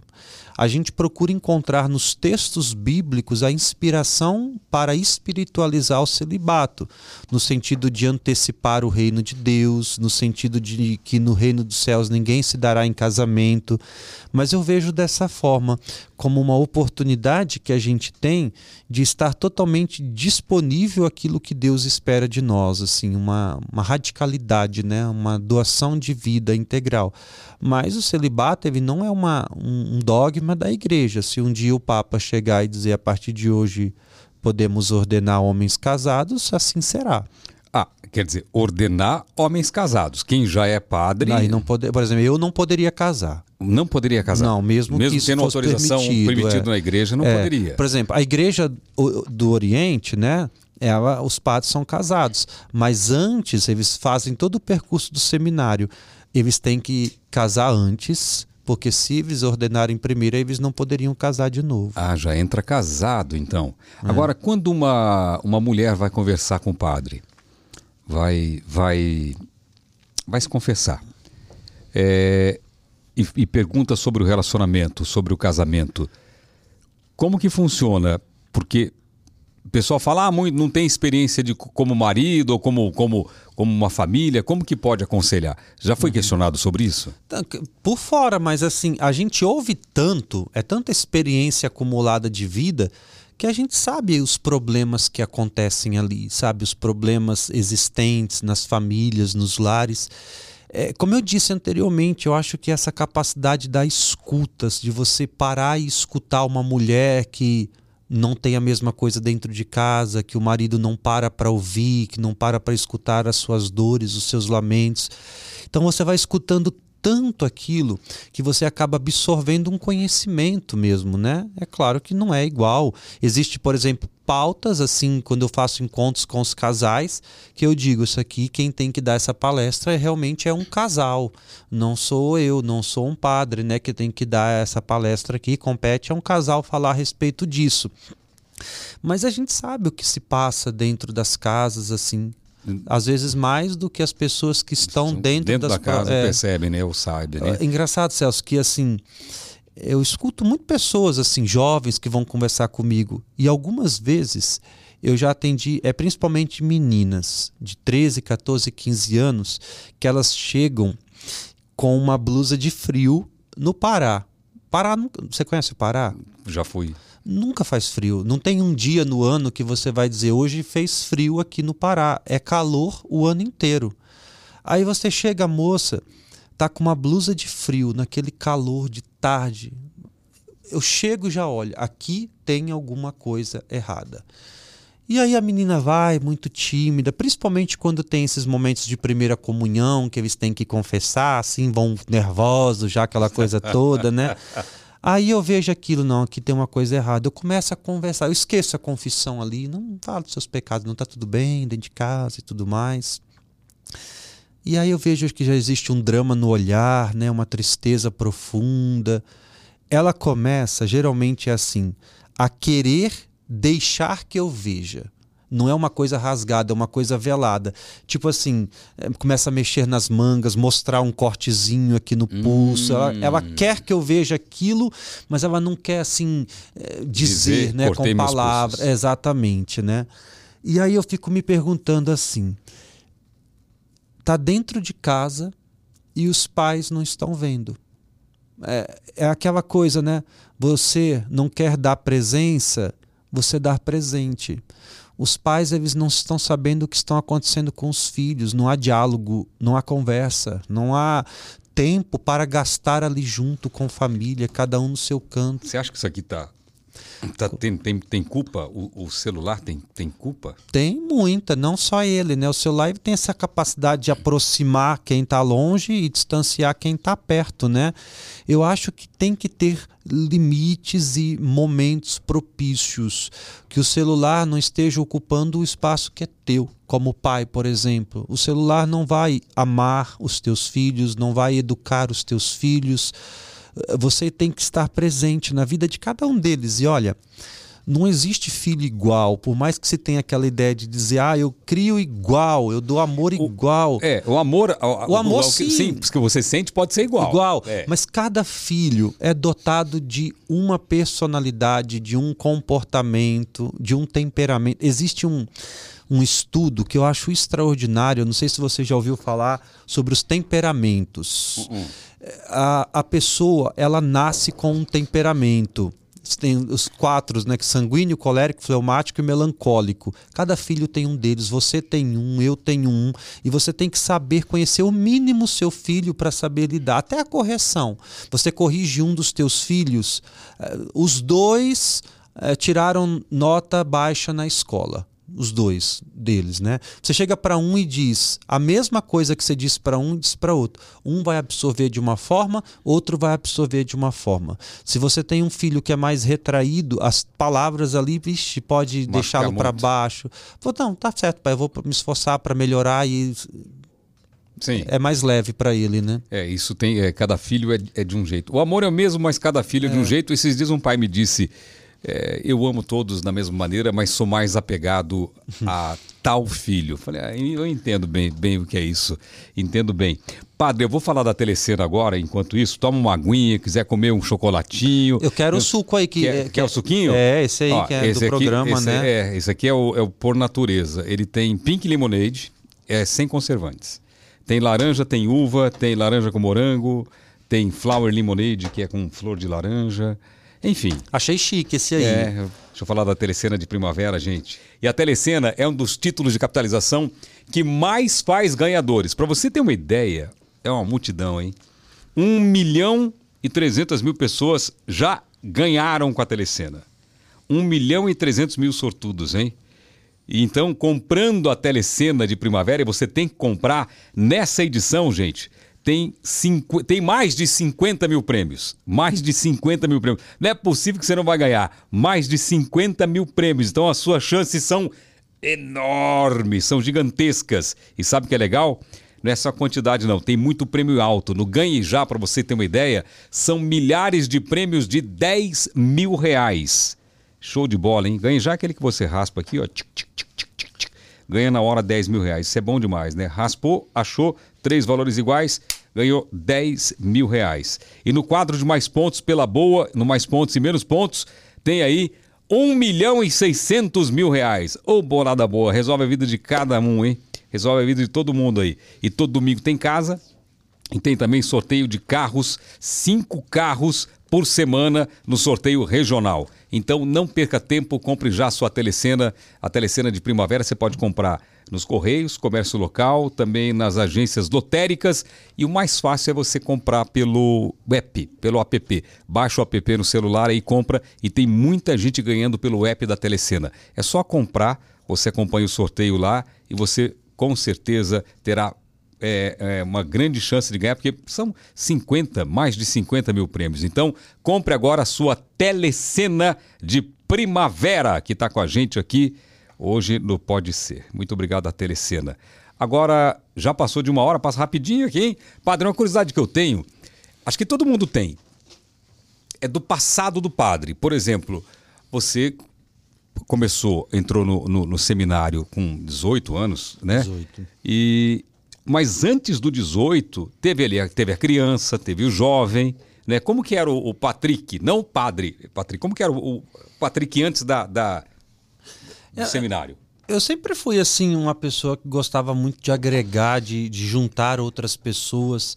Acho que eu sempre fui um bom amigo também. As pessoas gostavam de ter a minha amizade, né? É. Sempre fui uma criança generosa, assim, acima de tudo. Eu sempre tive um princípio, mesmo não tendo uma religião, mas um, um princípio cristão, assim, no meu coração, sabe? De, de ajudar mesmo, de estender a mão. Eu, eu nunca fui, assim, uma pessoa do mundão, né, como a gente costuma dizer. Eu saía e tudo mais, ia para festa, essas coisas com os primos. Mas eu, eu tive uma infância, brinquei bastante na rua mesmo, esses brinquedos de rua, empinar pipa. É, é pipa, né, que fala? Papagaio. Pipa, papagaio. Na minha, na minha terra era, era papagaio. Pois pipa, é. tem um outro nome, não tem outro nome? Peixinho. Não, isso não, eu isso aí você inventou agora. É verdade. Peixe. É isso. Não mente perto do padre, aqui é pecado. É Peixinho. Pecado. Peixinho. A gente não tá falando da mesma coisa. Não. Aquela galinha, soltar a pipa. Que tem um rabo lá, não, fazer com um bambuzinho, não? Ó, padre, prova esse aqui também que eu coloquei para você provar, não sei se tá geladinho ou não. Mas é. Eu já tomei. Gostoso, né? É bom, é Esse bom. aqui é uma delícia, adorei. Esse é muito bom, muito bom. Então, era uma infância, uma juventude normal. Normal, sim. E, e, chegou a namorar, não? Eu tive uma namorada. Sabe que eu achei que você ia perguntar isso antes da outra pergunta, assim? Eu tive uma eu namorada. Eu dei uma enrolada pra chegar é, nessa. Né? Eu, eu percebi. eu tive um namoro, assim, que durou mais tempo, coisa assim, de um ano antes desse encontro. Aí ela me deixou e não tem nada para mais fazer da vida, eu vou ser padre. Mas deixa. Tô brincando. Foi ela que me deixou, aquela bandida, Vai acredita? sair a manchete agora. Padre Patrick. É, Patrick resolve ser padre por decepção São amorosa. Exatamente. ela que me deixou, me abandonou, e aí estava tudo bem também. Mas Uns foi te- antes do seminário. Antes. Um tempo desse, há uns anos atrás, né? Eu encontrei ela, eu já era padre e tudo mais. Sabe, eu não sabia de enfiar minha cara, assim, eu senti tanta vergonha, assim, queria cavar um buraco e me socar lá dentro, assim. Eu fiquei com muito, não sei porquê, Mas, mas, eu fiquei com muita vergonha. Da- Deve dar vergonha. Eu já encontrei namorada minha que quando eu tinha 18, ela tinha 28. E eu encontrei ela com 50, então ela tinha 10 anos a mais. E ela estava com 60. Ela falou: Oi, eu sou a tal. Eu olhei e falei: Não. Nó! E ela falou a mesma coisa, olhou pra mim e falou: Não, como tá acabado também. E eu pensei a mesma coisa. Por que que deu vergonha? Mas ela reconheceu você? Ela sabia quem eu era. Até o, o irmão dela frequenta lá. Frequenta não, né? Ele é evangélico, É. mas é meu amigo. A gente. Ele teve até um, um lance lá com a minha irmã, um tempo lá, alguma coisa assim, sei Aham. lá. Acho que não, chegou a ter nada, não, mas enfim. mas, assim, é, eu conheço o irmão dela, né? Bastante. Mas eu não sei, eu, eu senti vergonha, eu acho assim, ah, sei lá, não sei explicar não, mas eu fiquei bem tímido na hora. E eu não, Deve ter passado um filme na sua cabeça. né? Talvez, É, é. Passou um filme. E como que você foi parar lá em Para, Paraupebas, é isso? Como- Paraupebas. Paraupebas. Como que você foi parar lá? A minha família, eu sou filho de pais separados, né?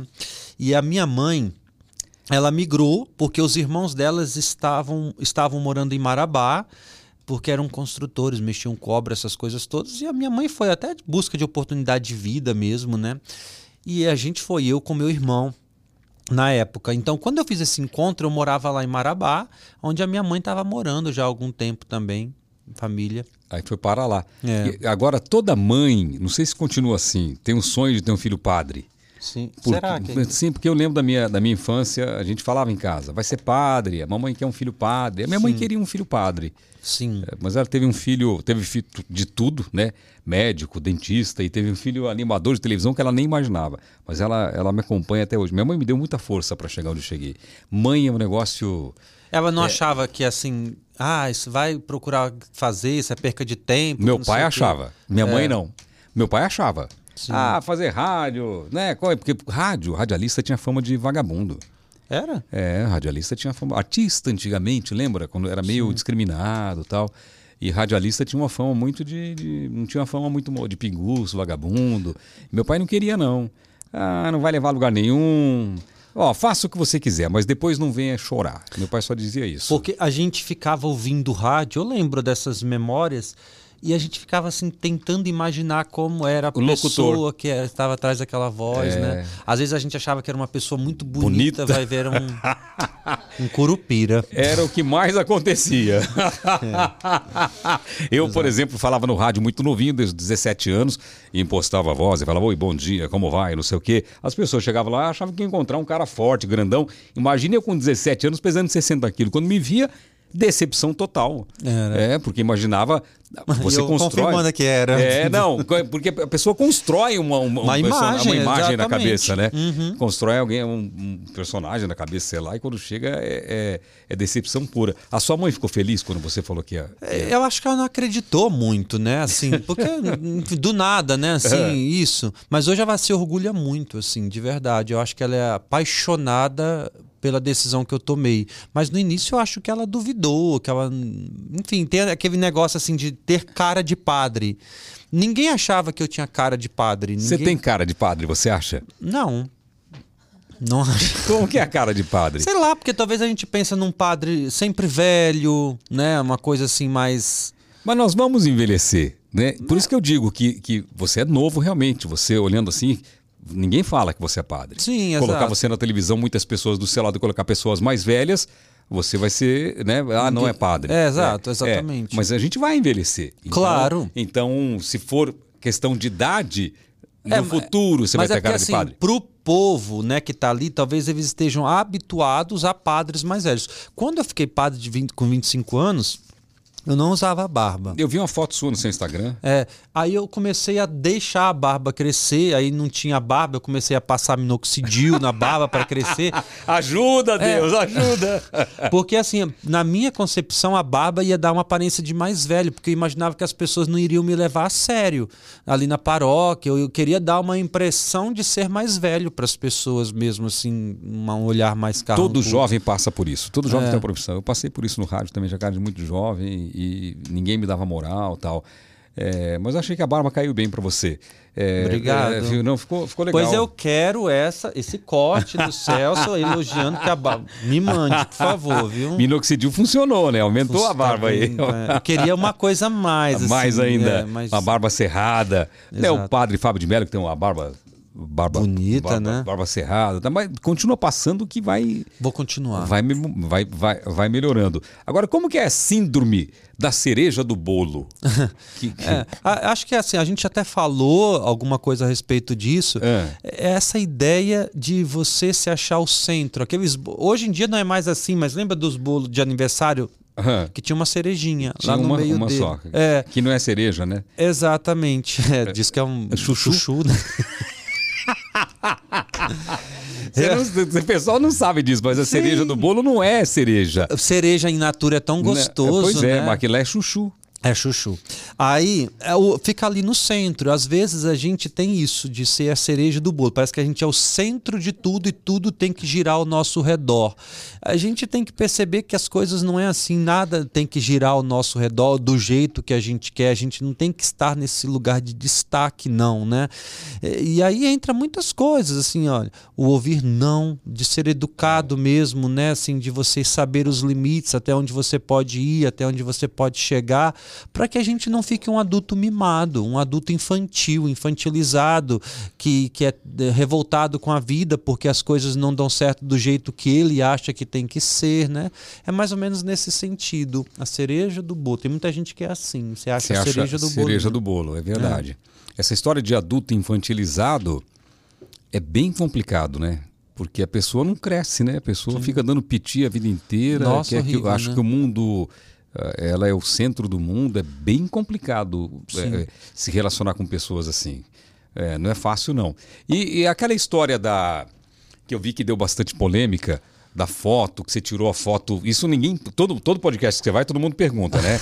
a foto sem camisa do padre. Então. A primeira vez que eu apareci sem camisa, deu um barulho tão grande, e não sou padre, porque nunca apareci. Sempre Deixa pesquisar. Não, pesquisa. TikTok, no começo do TikTok, bateu 35 milhões de views. Não, foi um negócio.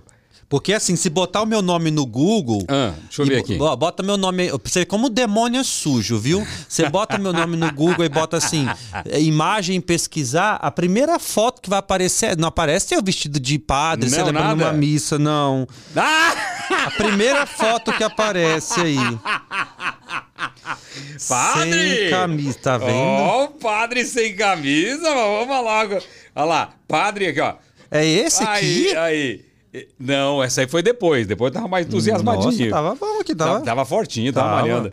Mas, ó, ó o padre sem camisa aqui, ó. Tá vendo? como eu, Meu sonho é que nem, essa nem foto desapareça. P pode mostrar? Mostra. Olha lá o padre, lá, olha o padre sem camisa. Eu tô bem, não tô? Tá bem, tá bem, padre, tá bem. Então, essa foto, é. eu tava numa cachoeira lá no Pará, né, assim, num dia de folga e tudo mais. Aí eu pedi pra minha irmã tirar uma foto minha é. lá. Aí tira umas fotos aí no meio do mato, cachoeira. Aí eu tirei a camisa, não só pra eu guardar mesmo, não vou postar nada não. Aí é. eu fui, será que eu posto? Será que eu não posto? Eu aprendi uma coisa nesse dia. Na é. dúvida é melhor que não faça, né? Aí fui postei. E eu fui para casa. Quando chegou na cidade, uns 20 minutos depois, eu abri o Instagram é. e dei uma atualizada ali. E essa foto já tava assim, com. É verdade, em 20 minutos, com 200 mil curtidas. Diabo é isso, eu posto uma frase da Bíblia, fico um mês aqui e dá 100 curtidas, né? E aí essas páginas de fofoca repostando, foi um inferno na minha vida, assim, de verdade, uns 15 dias. Aí logo o bispo me ligou, assim, meu Deus, foi, foi horrível. Faziam montagem dessa foto e tudo mais, mas passou e tá aí. Quem viu, viu. Quem não viu, vai no Google. Vai no Google. Mas você é. já tentou tirar do Google ou não? Não, tem como. Tem como. Tem como tirar, não tem como tirar? Eu acho que tem como tirar. Você tem que botar uma pior que essa. Se eu botar hoje, eu não vou botar desse jeito aí. e o que, que o bispo falou na época? Pegou pesado? Não, não. não. O, o meu bispo, ele é um pai, assim. Eu, eu admiro demais aquele homem, assim. Todas as vezes que ele precisou me corrigir, foi eu senti paternidade e eu acolhi no meu coração assim. Ele perguntou, Patrick, que foto é essa? E eu disse, Dom Vital estava sobre efeito de remédio. Não, não tô brincando. Aí assim, não, Dom Vital, foi um erro, desculpe, né? Assim, eu não sabia que ia ter essa repercussão toda, até porque tem padres que, que postam, vão à praia, uma coisa e outra, e postam Mas foto. Qual, né? qual é o problema do padre aparecer sem camisa? Eu, assim, não, não vejo, não foi assim a questão Será do que é problema. a boa forma? Eu acho, não estavam acostumados a isso, né? E tudo mais. Você tratou a foto, não? Não, acho que era eu mesmo ali. Você não botou um puxou no lado, não? Não, foi, foi eu mesmo. É. Aí, eu assim, eu não posto mais, assim, por conta da repercussão que deu. Então hoje eu vou pra praia, eu vou quase de burca. Eu... Fico vestido lá o tempo inteiro, ninguém vê mais, né? Não tira a camisa mais na não praia? Tiro, não tiro. Eu Traumatizou, fiquei, então? Eu fiquei um pouco traumatizado porque eu sou tímido. Pode parecer que não, mas aquilo assim, aquela exposição é, me deixou muito constrangido. Eu, eu lembro odeio, que. Eu odeio assistir o vídeo que eu postei. Se bota na Sério? televisão para É. mim, me tira do. É, me deixou me, também. Me deixa. Me, deixa me, me, me intimida, me Sim. coloca. Eu viro uma ostra, eu me fecho. né? Eu lembro que É. na época a gente montou até uma, uma gestão de crise. A, a Lu né, fez um grupo, enfim, para resolver aquela situação. Não tinha o que resolver, né? Era esperar o tempo passar. E, e o gra... e engraçado, de- tem algumas manchetes aqui, não? Deve ter umas manchetes. Deve ter. Ó, padre Patrick exclui. De onde que é? Exclui foto. Se né? assusta com comentários e deleta foto sem camisa. Deletei. Você apagou? Paguei rápido, no mesmo dia, quando deu esse. É porque assim, a primeira coisa que fizeram de montagem foi assim: teve duas montagens que eu lembro muito.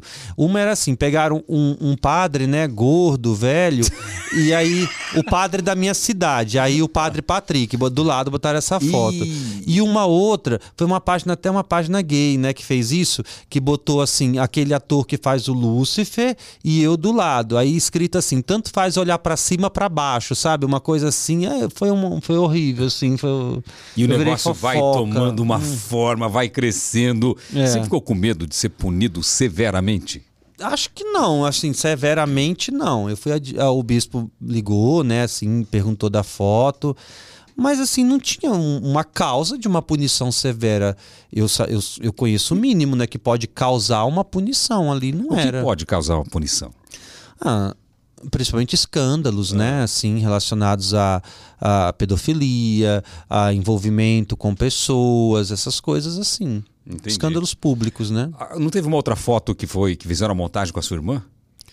É, essa foto não é uma montagem, eu estava com a minha irmã mesmo, né? Porque foi a primeira publicação que eu fiz que teve um alcance maior, que saiu um pouquinho ali de Paropebas. Porque me perguntaram assim: se era pecado mulher usar biquíni na praia. E aí eu postei uma foto que eu estava com a minha irmã e a minha irmã estava de biquíni. E eu disse assim, na, escrevi, né? É engraçado, mais ou menos isso, né? Que eu nunca escutei a pergunta: é pecado um homem usar sunga na praia? É pecado um homem usar short? Sempre é isso. É pecado a mulher usar? Então eu discorri. E foi através dessa postagem que gerou aquela denúncia lá. Porque mandaram pro meu bispo dizendo que nunca havia tanta imoralidade numa foto só, algo assim, sabe? Eu achei um retrocesso Que aqui. loucura. É. As pessoas realmente ficam cuidando da vida dos outros, né? Eles sabem É, é, tudo, até quem você curte. Ah, é verdade. Eles acompanham quem a gente curte, quem a gente É, segue, quem eu, eu tô deixa conversando seguir. com a Luciana Jimenez para para ir no podcast dela, vir aqui no meu, tal. E, e eu peguei e curti uma foto que a Luciana Jimenez postou antes de ontem. É, ela tava de biquíni e eu curti a foto dela. O amigo meu já mandou para mim: "Ahá!" que coisa! É, eles veem tudo. É porque também aparece lá, né, nas fotos, assim, embaixozinho lá, as primeiras pessoas que aparecem que curtiram a foto, aí dá pra ver. É, de- deve- isso aí deveria ser tirado também.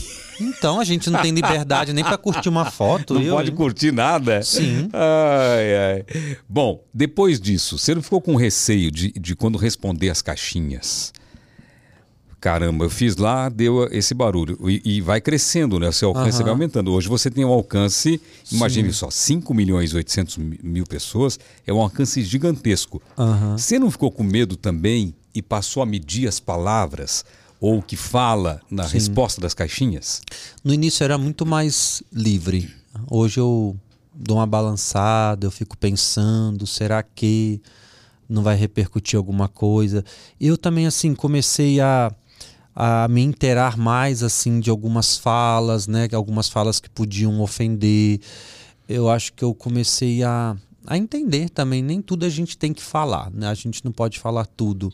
Eu lembro que uma vez, foi logo no início, assim, é, eu estava fazendo um evento lá na minha terra, no Espírito Santo, em Vitória, e tinha um repórter do Pará que ele me acompanhava assim, sabe?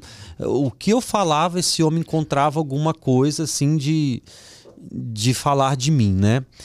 E aí eu estava lá no Espírito Santo, no convento da Penha lá, que é o cartão postal lá do Espírito Santo, acho que é o lugar mais conhecido do Espírito Santo, e aí fui lá dar uma palestra. E aí eu usei o seguinte termo, né? Eu não sabia. E eu, eu me deixei ser corrigido, porque eu acho que era necessário. Que, ah, diante de uma situação, alguém deu em cima de mim, o que, que eu faço? Eu finjo demência, né? Eu usei esse termo fingir demência. E esse termo é capacitista. Então esse repórter noticiou isso, que eu usei um termo capacitista, que não sei o quê, e, e blá blá blá, aquela coisa toda. Na minha concepção até então não era, mas eu fui pesquisar a respeito disso e realmente é um termo capacitista, não uso mais. Assim como. É, Para você ter uma ideia, eu não sabia. Exatamente. Às vezes a gente, você, exato, né? E, e, em várias outras tantas situações, né, que a gente tem que se policiar Antigamente mesmo. a gente falava na televisão, o cara não estava conseguindo responder alguma coisa, ah, deu branco. Não falava isso? É, é racista, né? É, hoje em dia não pode mais falar. Então a gente Sim. vai aprendendo, mas tem muita coisa que vem automaticamente, né? Quando bate aqui, tá quase saindo, você tem que travar. Isso. É, é, é muito difícil isso. Então, eu, eu me policio muito. Uma outra situação que eu lembro que eu estava num programa ao vivo. E isso eu sempre soube, mesmo antes de internet, eu sempre tive uma acolhida. Eu falei o termo homossexualismo num programa ao vivo. E imediatamente o Juliano ele, ele acompanha, ele que é o meu assessor ele fica acompanhando, principalmente em programa ao vivo, ver como está a repercussão. E é imediato, as pessoas começaram a falar disso. E, e engraçado que eu estava falando de uma acolhida que a igreja tem que ter com os homossexuais, de, de, de se sentirem ali amados, a, a igreja deles também e tudo mais. Mas o termo fora do, do contexto ali, porque o ismo remete à doença e não é mais, né? E, e gerou uma repercussão. E o termo correto? É homossexualidade, né? Tá. Isso. Hoje em dia não é mais opção, como que era mais opção sexual não, também? Não, que não é opção, é orientação. Orientação sexual, Exato. mudou tudo. Uhum. É, e tem que se atualizar o tempo todo, né? Com certeza. O tempo todo. É. Uh, você, às vezes, nas redes sociais, é, eu, eu sofro um pouco com isso. Assim, ah, você é super divertido nas redes sociais mas tem semana ou semanas que eu não estou muito afim de, de ser engraçado, de ser. Você passa por isso também? Eu tô te falando que a gente é parecido, a gente tem que ser amigo. Né? eu tenho meus bloqueios criativos, assim, que eu não tenho o que falar. Dois. É, eu, eu não vou ficar indo lá falar o que eu comi, né? Esse aqui é arroz, eu tô Sim. comendo arroz e feijão, se eu não tenho nada que falar, não, não, não fala. Vou, eu, eu não, não vou ficar forçando alguma coisa ali, né? Agora, mensagem de, de, de, de, Você também faz muita mensagem de fé no, no, seu Instagram. Sim. É, isso é importante, né? É. Eu, sabia que eu me, eu me condenava muito no início, porque eu, eu tinha medo das pessoas me enxergarem como um palhaço. É, só uma, uma figura engraçada e isso roubava a minha essência, aquilo que eu era de verdade. Aí eu comecei a viajar, comecei a me encontrar com as pessoas e eu percebi as pessoas me dando feedback, me agradecendo por uma mensagem, uma palavra. Então eu fui entendendo que o humor era uma ferramenta para atrair. Eu atraí através do humor, continuo atraindo. Mas se eu não oferecesse algo a mais, uma palavra, uma mensagem de fé, não seria o suficiente. Entendi. Uhum. É, é, o, meu, o meu trabalho é mais ou menos esse também. Eu, quando não estou muito afim de fazer graça ou de gravar as coisas, eu posto o vídeo dos outros, até eles me permitirem, não sei até quando vão permitir. É, engaja e depois eu passo algumas mensagens. Tem época que eu gravo mais mensagens Tem porque a gente tá mais inspirado, mais né? inspirado, né? É, Para coisas sérias, eu fico mais inspirado nos dias difíceis. Quando eu, quando eu tô triste, quando eu não tô bem, tenho mais inspiração para isso. Aí quando eu tô assim, alegre, as coisas mais engraçadas. Sai mais fácil, é, né? Exatamente. A gente tem um quadrinho aqui que é Pode Ser Verdade. Você só confirma se pode ser verdade ou não, ou pode também falar sobre o, o que eu vou dizer aqui. Se for verdade, eu falo pode ser verdade. É, se for verdade, você sai correndo naquela porta ali. Peraí. Tô... se não for verdade, eu falo o quê? Que não, é não é verdade. Não, é verdade. Vamos conversar sobre isso aí. Tá. É, é, como se fosse manchete de, de, de rádio tá. e tal.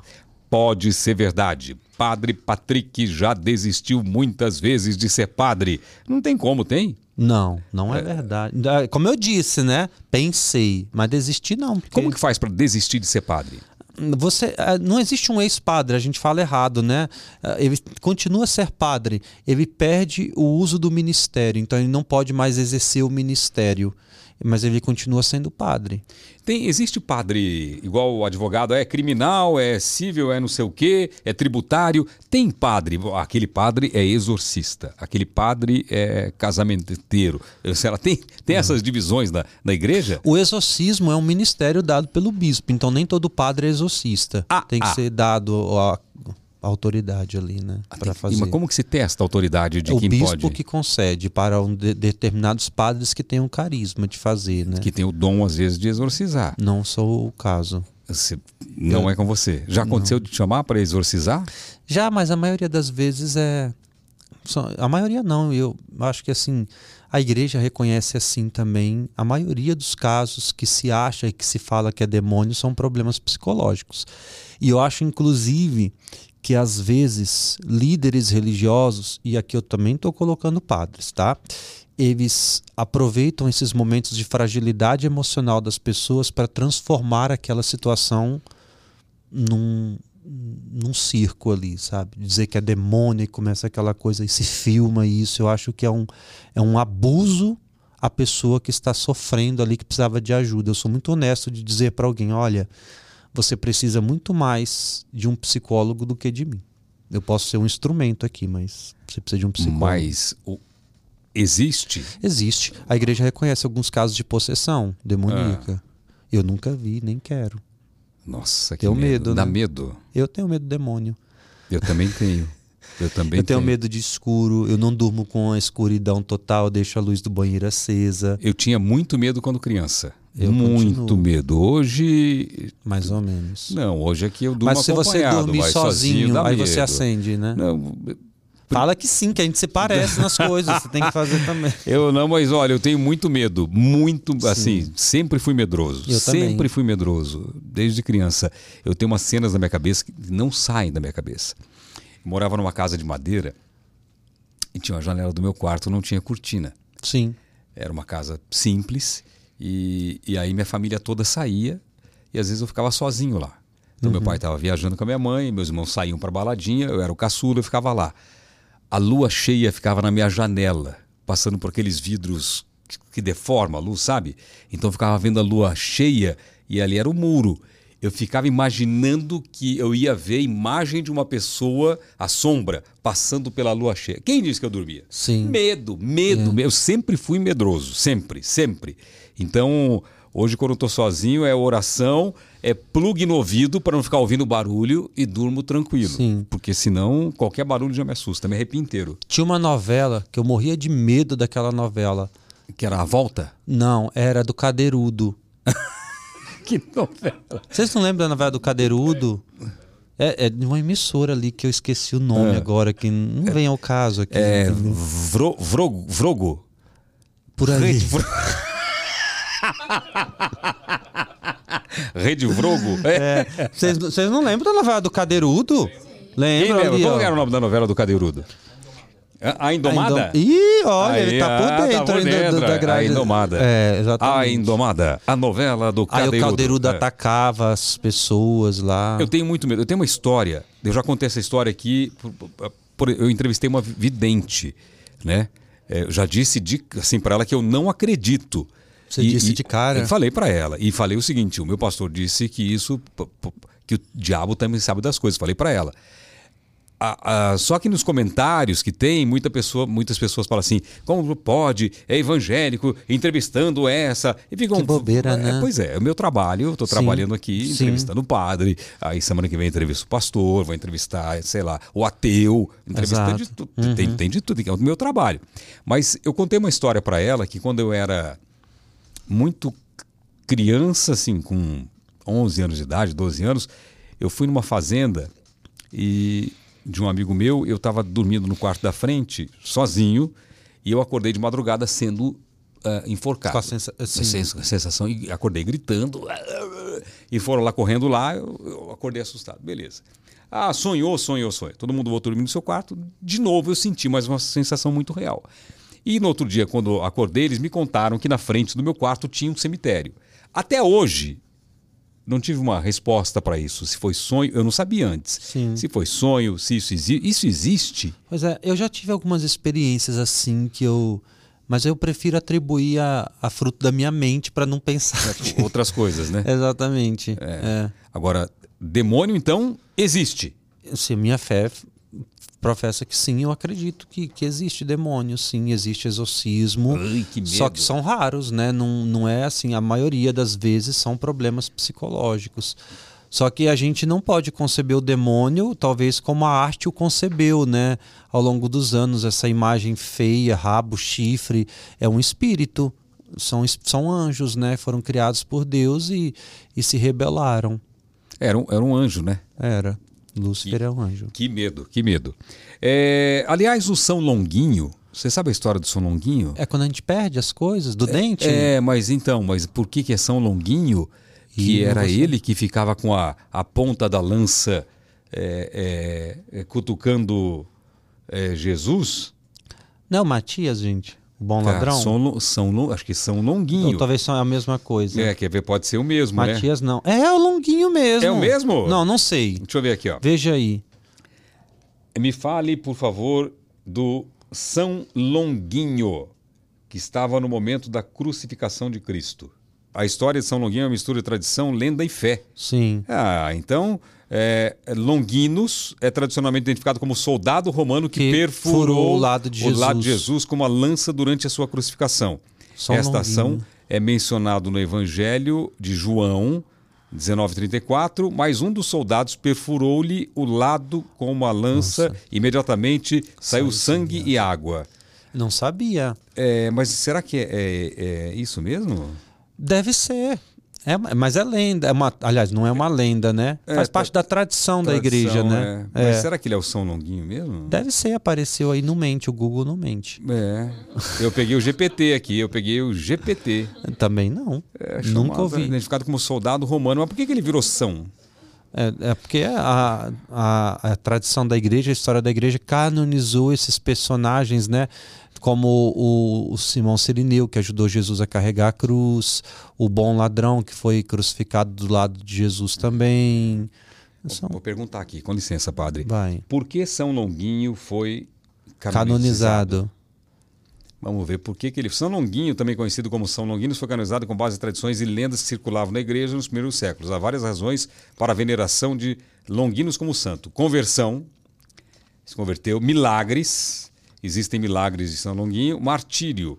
A tradição diz que São Longuinho foi perseguido por sua fé e eventualmente martirizado por causa da sua conversão ao cristianismo. Então, depois que ele fez isso, ele deve ah, ter se convertido. Exato. É... Eu, o que eu sei de São Longuinho é assim, que quando caíam os nossos dentes quando a gente era criança, eu virava de trás e aí jogava o dente em cima do telhado. São Longuinho, São Longuinho, toma esse dente podre e me dá um bom. Nunca me dá um novinho. Era. Hoje em dia mudou. Hoje em dia, padre, mudou. Hoje em dia, o cara vira de costas pro telhado e fala: São Longuinho, São Longuinho, me dá uma dúzia de facetas. Ai, mas você não tem facetas, né? Eu? Não, claro que não. Não, não tenho faceta. Mas vou colocar uns, vou colocar umas grandonas igual essa caneca aqui agora. Mais um pode ser verdade. Pode ser verdade. Padre Patrick já teve o sonho de ter um filho. Pode ser verdade. É mesmo? Ah, é, eu acho fofo. Mas aí eu lembro que eles choram e passam vontade também, né? acordam. Você sabe que filho é igual videogame, né, padre? Como? A próxima fase é sempre mais difícil. pois é, acabo de desistir de vez. É, então. porque não passa, porque os primeiros três meses são bem difíceis, depois ele cresce, depois ele começa a falar, andar. É, vai ficando complicado, aí é muito fofo, muito legal, mas é pro resto da vida, né? O trabalho Exato. árduo, mas eu amo meus filhos, assim, nossa, é uma coisa. São mas, três? É, três filhos. Três filhos. E passa muito rápido. Todo mundo fala. Aproveita que passa rápido. Uhum. Meus filhos já estão com 20 e poucos anos. Né? O negócio passa muito rápido. Pode ser verdade. Padre Patrick. Não, não vou falar isso aqui. Fala. Acredita que casamento é uma furada. Deixa eu ver. Deixa eu, calma aí. Pa, pa, não, não, não é verdade. Não? Ok, calma aí. Eu não acredito nisso aí. Não, padre pa acredita que casamento é furada. Casamento não é furada. Não é furada. Não. Casando tem que ter, como você disse. A... Ah, eu acredito muito na família, assim. Eu, eu sou apaixonado pela família, essa capacidade, assim, de você se edificar, de você se consumir, de você amar aquelas pessoas. Menos com Deus... 16 e 15 anos. Menos com 16. Não, pode, pode, pode acontecer, de, de, por exemplo, eu, quando eu comecei a namorar minha esposa, ela era nova. Eu era mais velho. Mas tem muitos casamentos que acontecem não de uma Sim. forma forçada, porque a família quer, uhum. mas por amor. Não, pode acontecer. Antigamente se cas... Não estou falando de você, pelo tá. amor de Deus. mas se casava muito jovem, né? Antigamente. Sim. Mas assim a gente percebe quando não se tem um mínimo de maturidade assim que seja. Era o caso e, e se o casamento tem algo que está influenciando gravidez, pressão de pai, de alguém, não, não é válido. Precisa ser um ato livre dos dois. Eu quero, eu amo, eu quero construir a minha família, a minha casa do lado dessa pessoa. É, não tem idade, né? Assim, é. Pode ser verdade. Padre Patrick ama fazer crossfit. Não, é mentira. Você já foi fazer crossfit? Foi uma vez, eu fui humilhado de tal forma que eu falei, eu nunca mais volto nesse lugar. Saí de vomitando, desmaiando, minha alma saindo do corpo. Nunca Levantou pneu não? Levantou? Eu levantei pneu, fiz umas barras, uns trem estranhos lá e e sabe, assim, eu fiquei uma semana que eu não conseguia nem segurar o sabonete debaixo do chuveiro, assim. Você faz crossfit? Não, não faz, não tive coragem. Nem vai. Os meus amigos fazem crossfit, não tive coragem. Falei, vai me arrebentar. Não, faço sozinho em casa. Fiz durante a pandemia muito. Durante a pandemia, eu fiquei todo o tempo fazendo academia com personal online. Cresci, aumentei, ficou bom. Falei, não, Aí veio aquele meu problema de saúde, eu dei uma desanimada, agora faço só alongamento e exercício para os meus joelhos, que são os mais fraquinhos. Então eu dou uma fortalecida no joelho e faço quando como muito, que nem eu comi hoje. Vamos falar a verdade, a comida aqui não é boa. Maravilhosa. Padre. A comida aqui é Tem é maravilhosa. Tem um tal de Xenorá, como é que é o nome do trem? Como chama? Cinnamon Roll. Cinnamon Roll. É, é uma delícia, tem muita comida boa. Eu como demais aqui, eu chego em casa, fico na bike lá, meia hora queimando, aí eu fico com a consciência mais leve. É, então, crossfit, fora. Não. Mas faz academia. Faço. Assim, Boa. regularmente não? Uma vez sim, outra não. Assim, Lá em Parauapebas? Lá em Parauapebas. Mas ó, hoje eu fui no hotel. Foi no hotel hoje? Fui no hotel. Palmas corri 5 km na esteira. Aí, palmas para o padre. Aí. Fiz supino inclinado. Olha aí, pro peito. E fiz um bíceps também. Já tá bom para tirar outra foto sem camisa. Meu, minhas veias desentupiram, tô indo embora. É, eu acho importante isso, principalmente depois de comer, é importante caminhar. Dizem que você caminhar depois de, de comer, caminha bastante. Sei lá, 4, 5 quilômetros, 3 quilômetros, uhum. 1 quilômetro que seja, ajuda muito, ajuda muito. Que caminhar é o segredo. É, é, tem um médico que atendeu minha mãe essa semana, minha mãe estava bem, tem bem mal, graças a Deus agora está bem. E o doutor Marcelo. Ele não usa carro. Então ele vai da casa dele para o hospital, é um, um japonês. É um baita do médico ele vai andando. Ele só usa carro quando chove. Ele porque... mora do lado, né? Não, ele mora... deve morar uma distância boa. Mora no centro aí da cidade, vai, vai a pé para o hospital. Enfim, tem que andar. Tem Igual que andar. Forte Gump, né? Que o filme lá. O Começou a correr e não né? parou de correr. Vai embora, vai embora. Tem mais um pode ser, não pode ser para a gente ir para as últimas perguntas aqui. Não fazer essa perguntinha primeiro. Qual foi o sermão mais curto que você já pregou? É, eu, às vezes eu nem faço nos dias de semana, por exemplo, assim, tempo de quaresma, eu celebro a missa todos os dias, sete horas da manhã.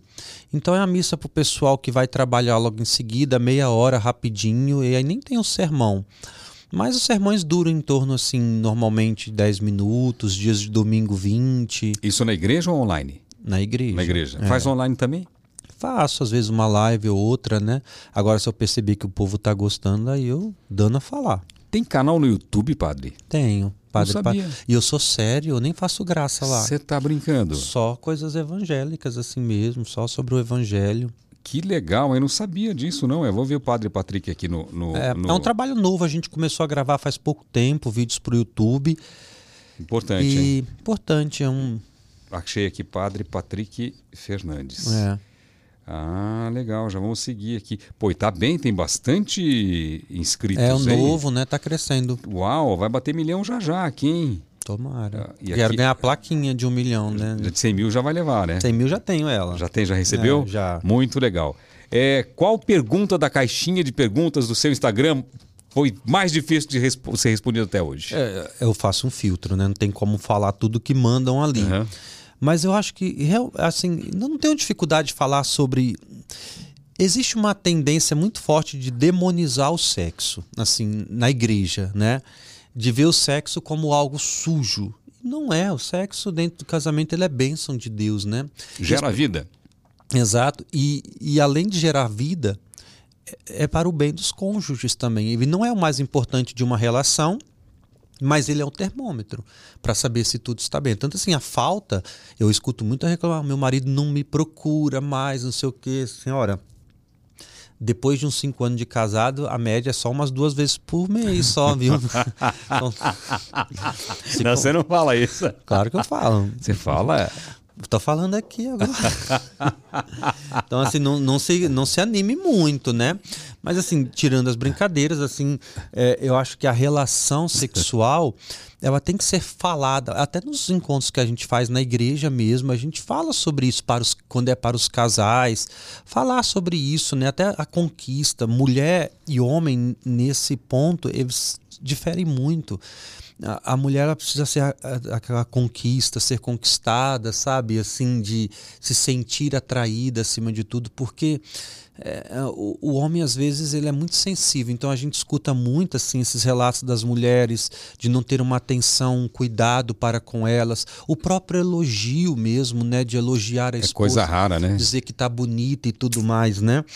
Então a gente ouve muito essas perguntas aí relacionadas à relação sexual, mas a gente procura tirar um humor disso aí também, trazer com leveza. Mas na hora da, da, da confissão tem também umas coisas assim, não? Parece muito a caixinha do Instagram? Na confissão, confissão que se fala é, quando sacramental mesmo na igreja. Isso é. Parece, as pessoas falam de tudo. Tudo, nada mais me abala tudo eu escuto, já escutei tudo nessa vida. A gente não pode revelar segredo de confissão, né? Mas tudo que você possa imaginar, eu já escutei em confissão. Você já ficou surpreso, falou o que, que eu falo agora? Já. Pediu já, ajuda para Deus, sabedoria? Já, já fiquei muito surpreso assim com algumas situações, né? E, assim, às vezes eu estou diante, não em pecado, mas por exemplo, alguém que me procura para falar sobre uma situação, enquanto a pessoa está falando, eu estou ali, Senhor, me dá uma palavra, eu não sei nem, assim, humanamente falando, eu não sei nem o que eu vou dizer aqui.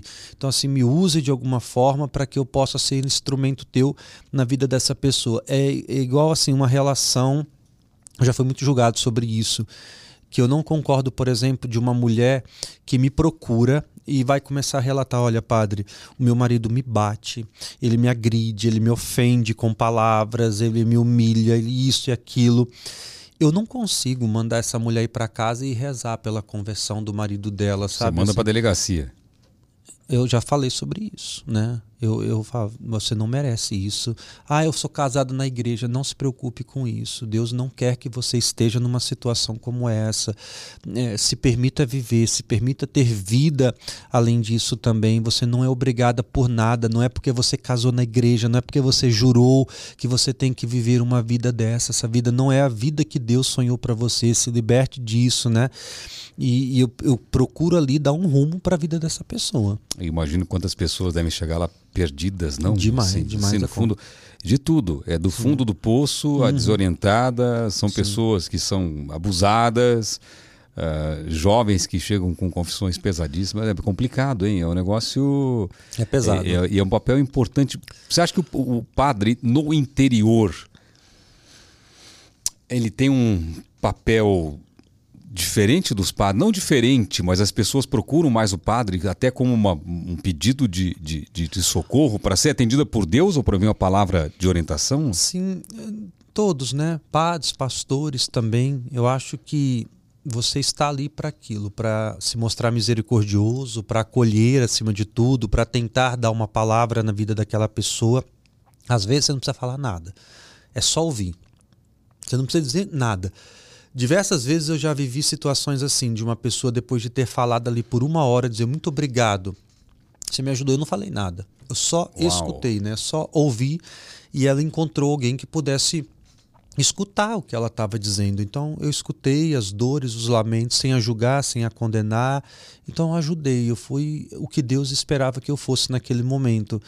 E muita gente me procura, até evangélicos me procuram para conversar também. Eu entendo que quando me procuram para conversar, ele está num momento de fragilidade e eu estou numa posição que pode influenciar ali naquele momento. Eu nunca tenho minha consciência muito tranquila em relação a isso. Nesses momentos, eu nunca usei dessa posição que eu tenho ali para convencer alguém daquilo que eu acredito. Tipo assim, ah, você é evangélica, você agora tem que vir para minha igreja. Não, terminada a conversa ali, olha, continue frequentar a sua igreja, procure lá rezar mais e tudo, né? E, porque eu acho que a fé a gente tem que escolher num momento de lucidez. Não adianta nada você querer impor a fé a alguém em um momento de fragilidade, porque não vem do coração. Tem que ser um ato livre. Você precisa estar bem para poder escolher aquilo que você quer acreditar para o resto da sua vida. Qual foi o momento Estamos já chegando no final, padre. Qual foi o momento assim mais emocionante da sua vida depois de ordenado padre? Acho que a própria ordenação foi um dos momentos mais lindos da minha vida, assim, que eu guardo com, com muito carinho no meu coração. Agora, existem momentos assim que é para mim, eu não, não saberia dizer assim, este momento aqui. É, por exemplo, quando eu fui em Roma pela primeira vez, eu me senti muito tocado. Quando eu entrei na Basílica de São Pedro, pela história que ela tem. Mas existem alguns momentos que, para mim, assim, oh, Senhor, obrigado, valeu a pena tudo, tudo mesmo. Quando alguém me agradece, assim, obrigado por ter me ajudado, obrigado por ter salvo meu casamento, obrigado pela palavra, pelo abraço. Eu acho que esses momentos fazem valer a pena. E os milagres? Os milagres. Que você presencia. Presencia. É. Então, eu Santo Agostinho dizia isso. Para quem não acredita, nenhum milagre será suficiente. Para quem acredita, nenhum milagre é necessário. Uau. Eu acho que às vezes a gente está muito preocupado com essas coisas extraordinárias, curas e não sei o quê, e a gente se esquece do simples, o milagre da vida, de amanhecer, o milagre de ter uma casa, uma família. Então, todos os dias eu tenho testemunhado os milagres de Deus na minha vida. Estou respirando agora, amanheci, uma nova oportunidade, um recomeço, me encontrei com pessoas. Santifiquei o ordinário, né? não só o extraordinário. Uau! Bem legal isso. Tô vendo uma cicatriz aí, isso aí é da juventude, não? Tava no seminário, mordida de cachorro. Não. Sim. Um fila. Uau! O Beethoven, ele mordeu aí. Mas era do seminário o cachorro? Eu peguei ele, eu adotei, já era velho. Eu achei que era ah. meu amigo. Não era. Acabou comigo. Fiquei um mês internado. Você tá brincando? Sério, ele mordeu também minha barriga, minha coxa. Parecia Daniel na cova dos leões. Acabou-se comigo, que né? Que cachorro, que raça que era? Fila. Fila. É. Eu fui limpar, ele estava lá preso já tinha uns cinco dias e ninguém chegava perto, era bravo. Aí eu achei que ele era meu amigo. Que, você já chegava perto dele antes? Já, não assim, tinha uma grade entre uhum. nós, né? Mas eu achei que ele já estava acostumado. Fui lá, limpei, aí depois que eu tirei as cocô tudo, ele foi e agarrou. Me estraçalhou. É mesmo? Uhum. Quem te salvou? Eu fiz duas cirurgias para é, ligar os tendões do dedo. Foi um outro seminarista. Ele entrou lá e pegou na boca dele. Aí mordeu esse seminarista também. Que cachorro bravo, hein? Horrível. E Bandido. aí? Demorou para resolver tudo aí? Eu fiz uma cirurgia para ligar os tendões do dedo. Aí este dedo aqui, o tendão ele cortou e não dava para emendar. Aí o médico era um especialista em mão, nem sabia que existia isso. Um médico que era especialista em mão. Ele tirou um tendão desse dedo aqui e é. colocou é. aqui. Tem um cortezinho aqui que ele fez. Aí o meu cérebro teve que se acostumar a mexer esse dedo com o tendão que era desse dedo aqui, né? Aí eu demorei, fiz fisioterapia até começar a adquirir os movimentos. Eu perdi alguns poucos movimentos, por exemplo, eu não consigo abaixar esse dedo como esse aqui, tá. né? Mas nada que me limitasse a nada, não, assim. Que coisa, é um milagre, porque você poderia ter perdido o braço, né? Pois é, nossa, foi horrível mesmo. Que coisa. Então ele atacou na, na, na, barriga, na coxa, em tudo? É. E essas mordidas que eu tenho na barriga, hoje, assim, tem só a marca, né, dos dentes. Não foi só igual aqui que ele estraçalhou. É, eu, só, eu só descobri que tinha essas mordidas quando eu cheguei no hospital, assim. Eu lembro que a, a, mulher que me atendeu, a enfermeira, perguntou assim se tinha sido só no braço, né? Só a senhora, né? Não tá bom o suficiente? aí que ela queria limpar aquela Sim. coisa toda. E assim, não, foi só o braço mesmo. E aí eu tava ali internado, aí de, com a mesma roupa ainda. Depois que eu fui me sentindo, que eu fui vendo essas outras feridas, assim, a da coxa eu só fui ver quando eu tomei banho. Eu fui falando, ó, tem outra aqui, tem mais uma, apareceu outra. E cachorro quando morde não tem que tomar aquelas 11 injeções em volta Tomei do umbigo? um monte de injeção na barriga. Na barriga, mesmo, né? É, na barriga. Uma, vez foi quatro num dia só. Fala e, que é 11, né? Que é, tinha a suspeita do cachorro estar tá com raiva, eu ficava Ei. naquela angústia, né? Que, Ai, quando Deus eu, assim, quando, ó, descartou a raiva, foi um alívio, assim, para mim. E você gosta de cachorro ainda? Demais, eu tenho oito. Você tem oito cachorros? Oito cachorros. Oito. Na, na, sua, na, sua, casa? Na minha casa. Mas você não mora na igreja? Não, na casa paroquial. Na casa paroquial, é. oito? Eu e eles. Adotados, então? Já adotei uns, ganhei outros e assim vai. Eu não compro, se quiserem me dê, né? mas já chega. Oito tá bom, né, padre? Eu sempre falo que tá bom, mas aí aparece um que me olha com uma cara assim depressiva e eu não resisto. Bom, então mais uma coisa parecida. Eu amo cachorro. Você tem? Eu amo cachorro. Ah, tenho três. Eu tenho uma Golden agora que Vou falar uma coisa para você. É eu uma... tenho uma Golden. Você tem uma Golden? A Teresa. Eu tenho a Charlotte. Olha, Charlotte é bom. É muito carinhoso, não é? Eles são. Não, todos os cachorros, eu adoro. Hum. Bom, para a gente encerrar, três palavrinhas que comecem com a letra C, que vão te definir, que te definem. Com a letra C, de pode ser, então é com a letra C. Uma palavrinha, letra C. Uma que eu não poderia deixar de dizer caridade. Eu acho que eu, nas minhas imensas fraquezas, me considero uma pessoa muito caridosa. É, coração também, eu sou muito impulsionado pelo meu coração, assim, muito mais do que a minha razão, né? Eu, eu me deixo ser levado pelo coração. E uma outra convicção do chamado de Deus na minha vida. Legal, hein? Coração, não, caridade, coração e convicção. Sim. Três palavras bem fortes, né? Essa aqui é a canequinha, é? Canequinha. Tem presente. Tem presentinho, que é caneca. Olha. Com a letra C também, caneca. É a caneca do Pode Ser. Ah, eu já eu entrego qual é o presente. muito carinho, viu? Guarda para lembrar da gente. Muito bem. Agora, agradecer a presença do, do padre Patrick aqui. Obrigado, padre. Te adorei Imagina. de verdade. Vamos é, ser é de amigos. verdade mesmo. De verdade. Ah, que legal. vamos ser amigos. Pois tá bom, vamos, vamos ser. ser. Começamos a amizade já diretamente, pessoalmente aqui. A gente continua agora pelas redes sociais. Brigadão pela presença. Eu que agradeço. Tudo de bom para você. Deus te abençoe sempre e que você faça mais sucesso ainda para evangelizar mais pessoas pelo Brasil e pelo mundo. Tá Amém. Tá Obrigado, gente. Obrigado mesmo. Obrigado, Celso. Obrigado eu. E você aí, comenta, compartilha, deixa like, se inscreva e seja membro também desse canal, porque você pode ver os bastidores, tudo que acontece antes da, do nosso podcast, tá bom? Então, comenta aí, se inscreva, acione o sininho e até o próximo. Pode ser. Muito obrigado, valeu e até o próximo. Pode ser?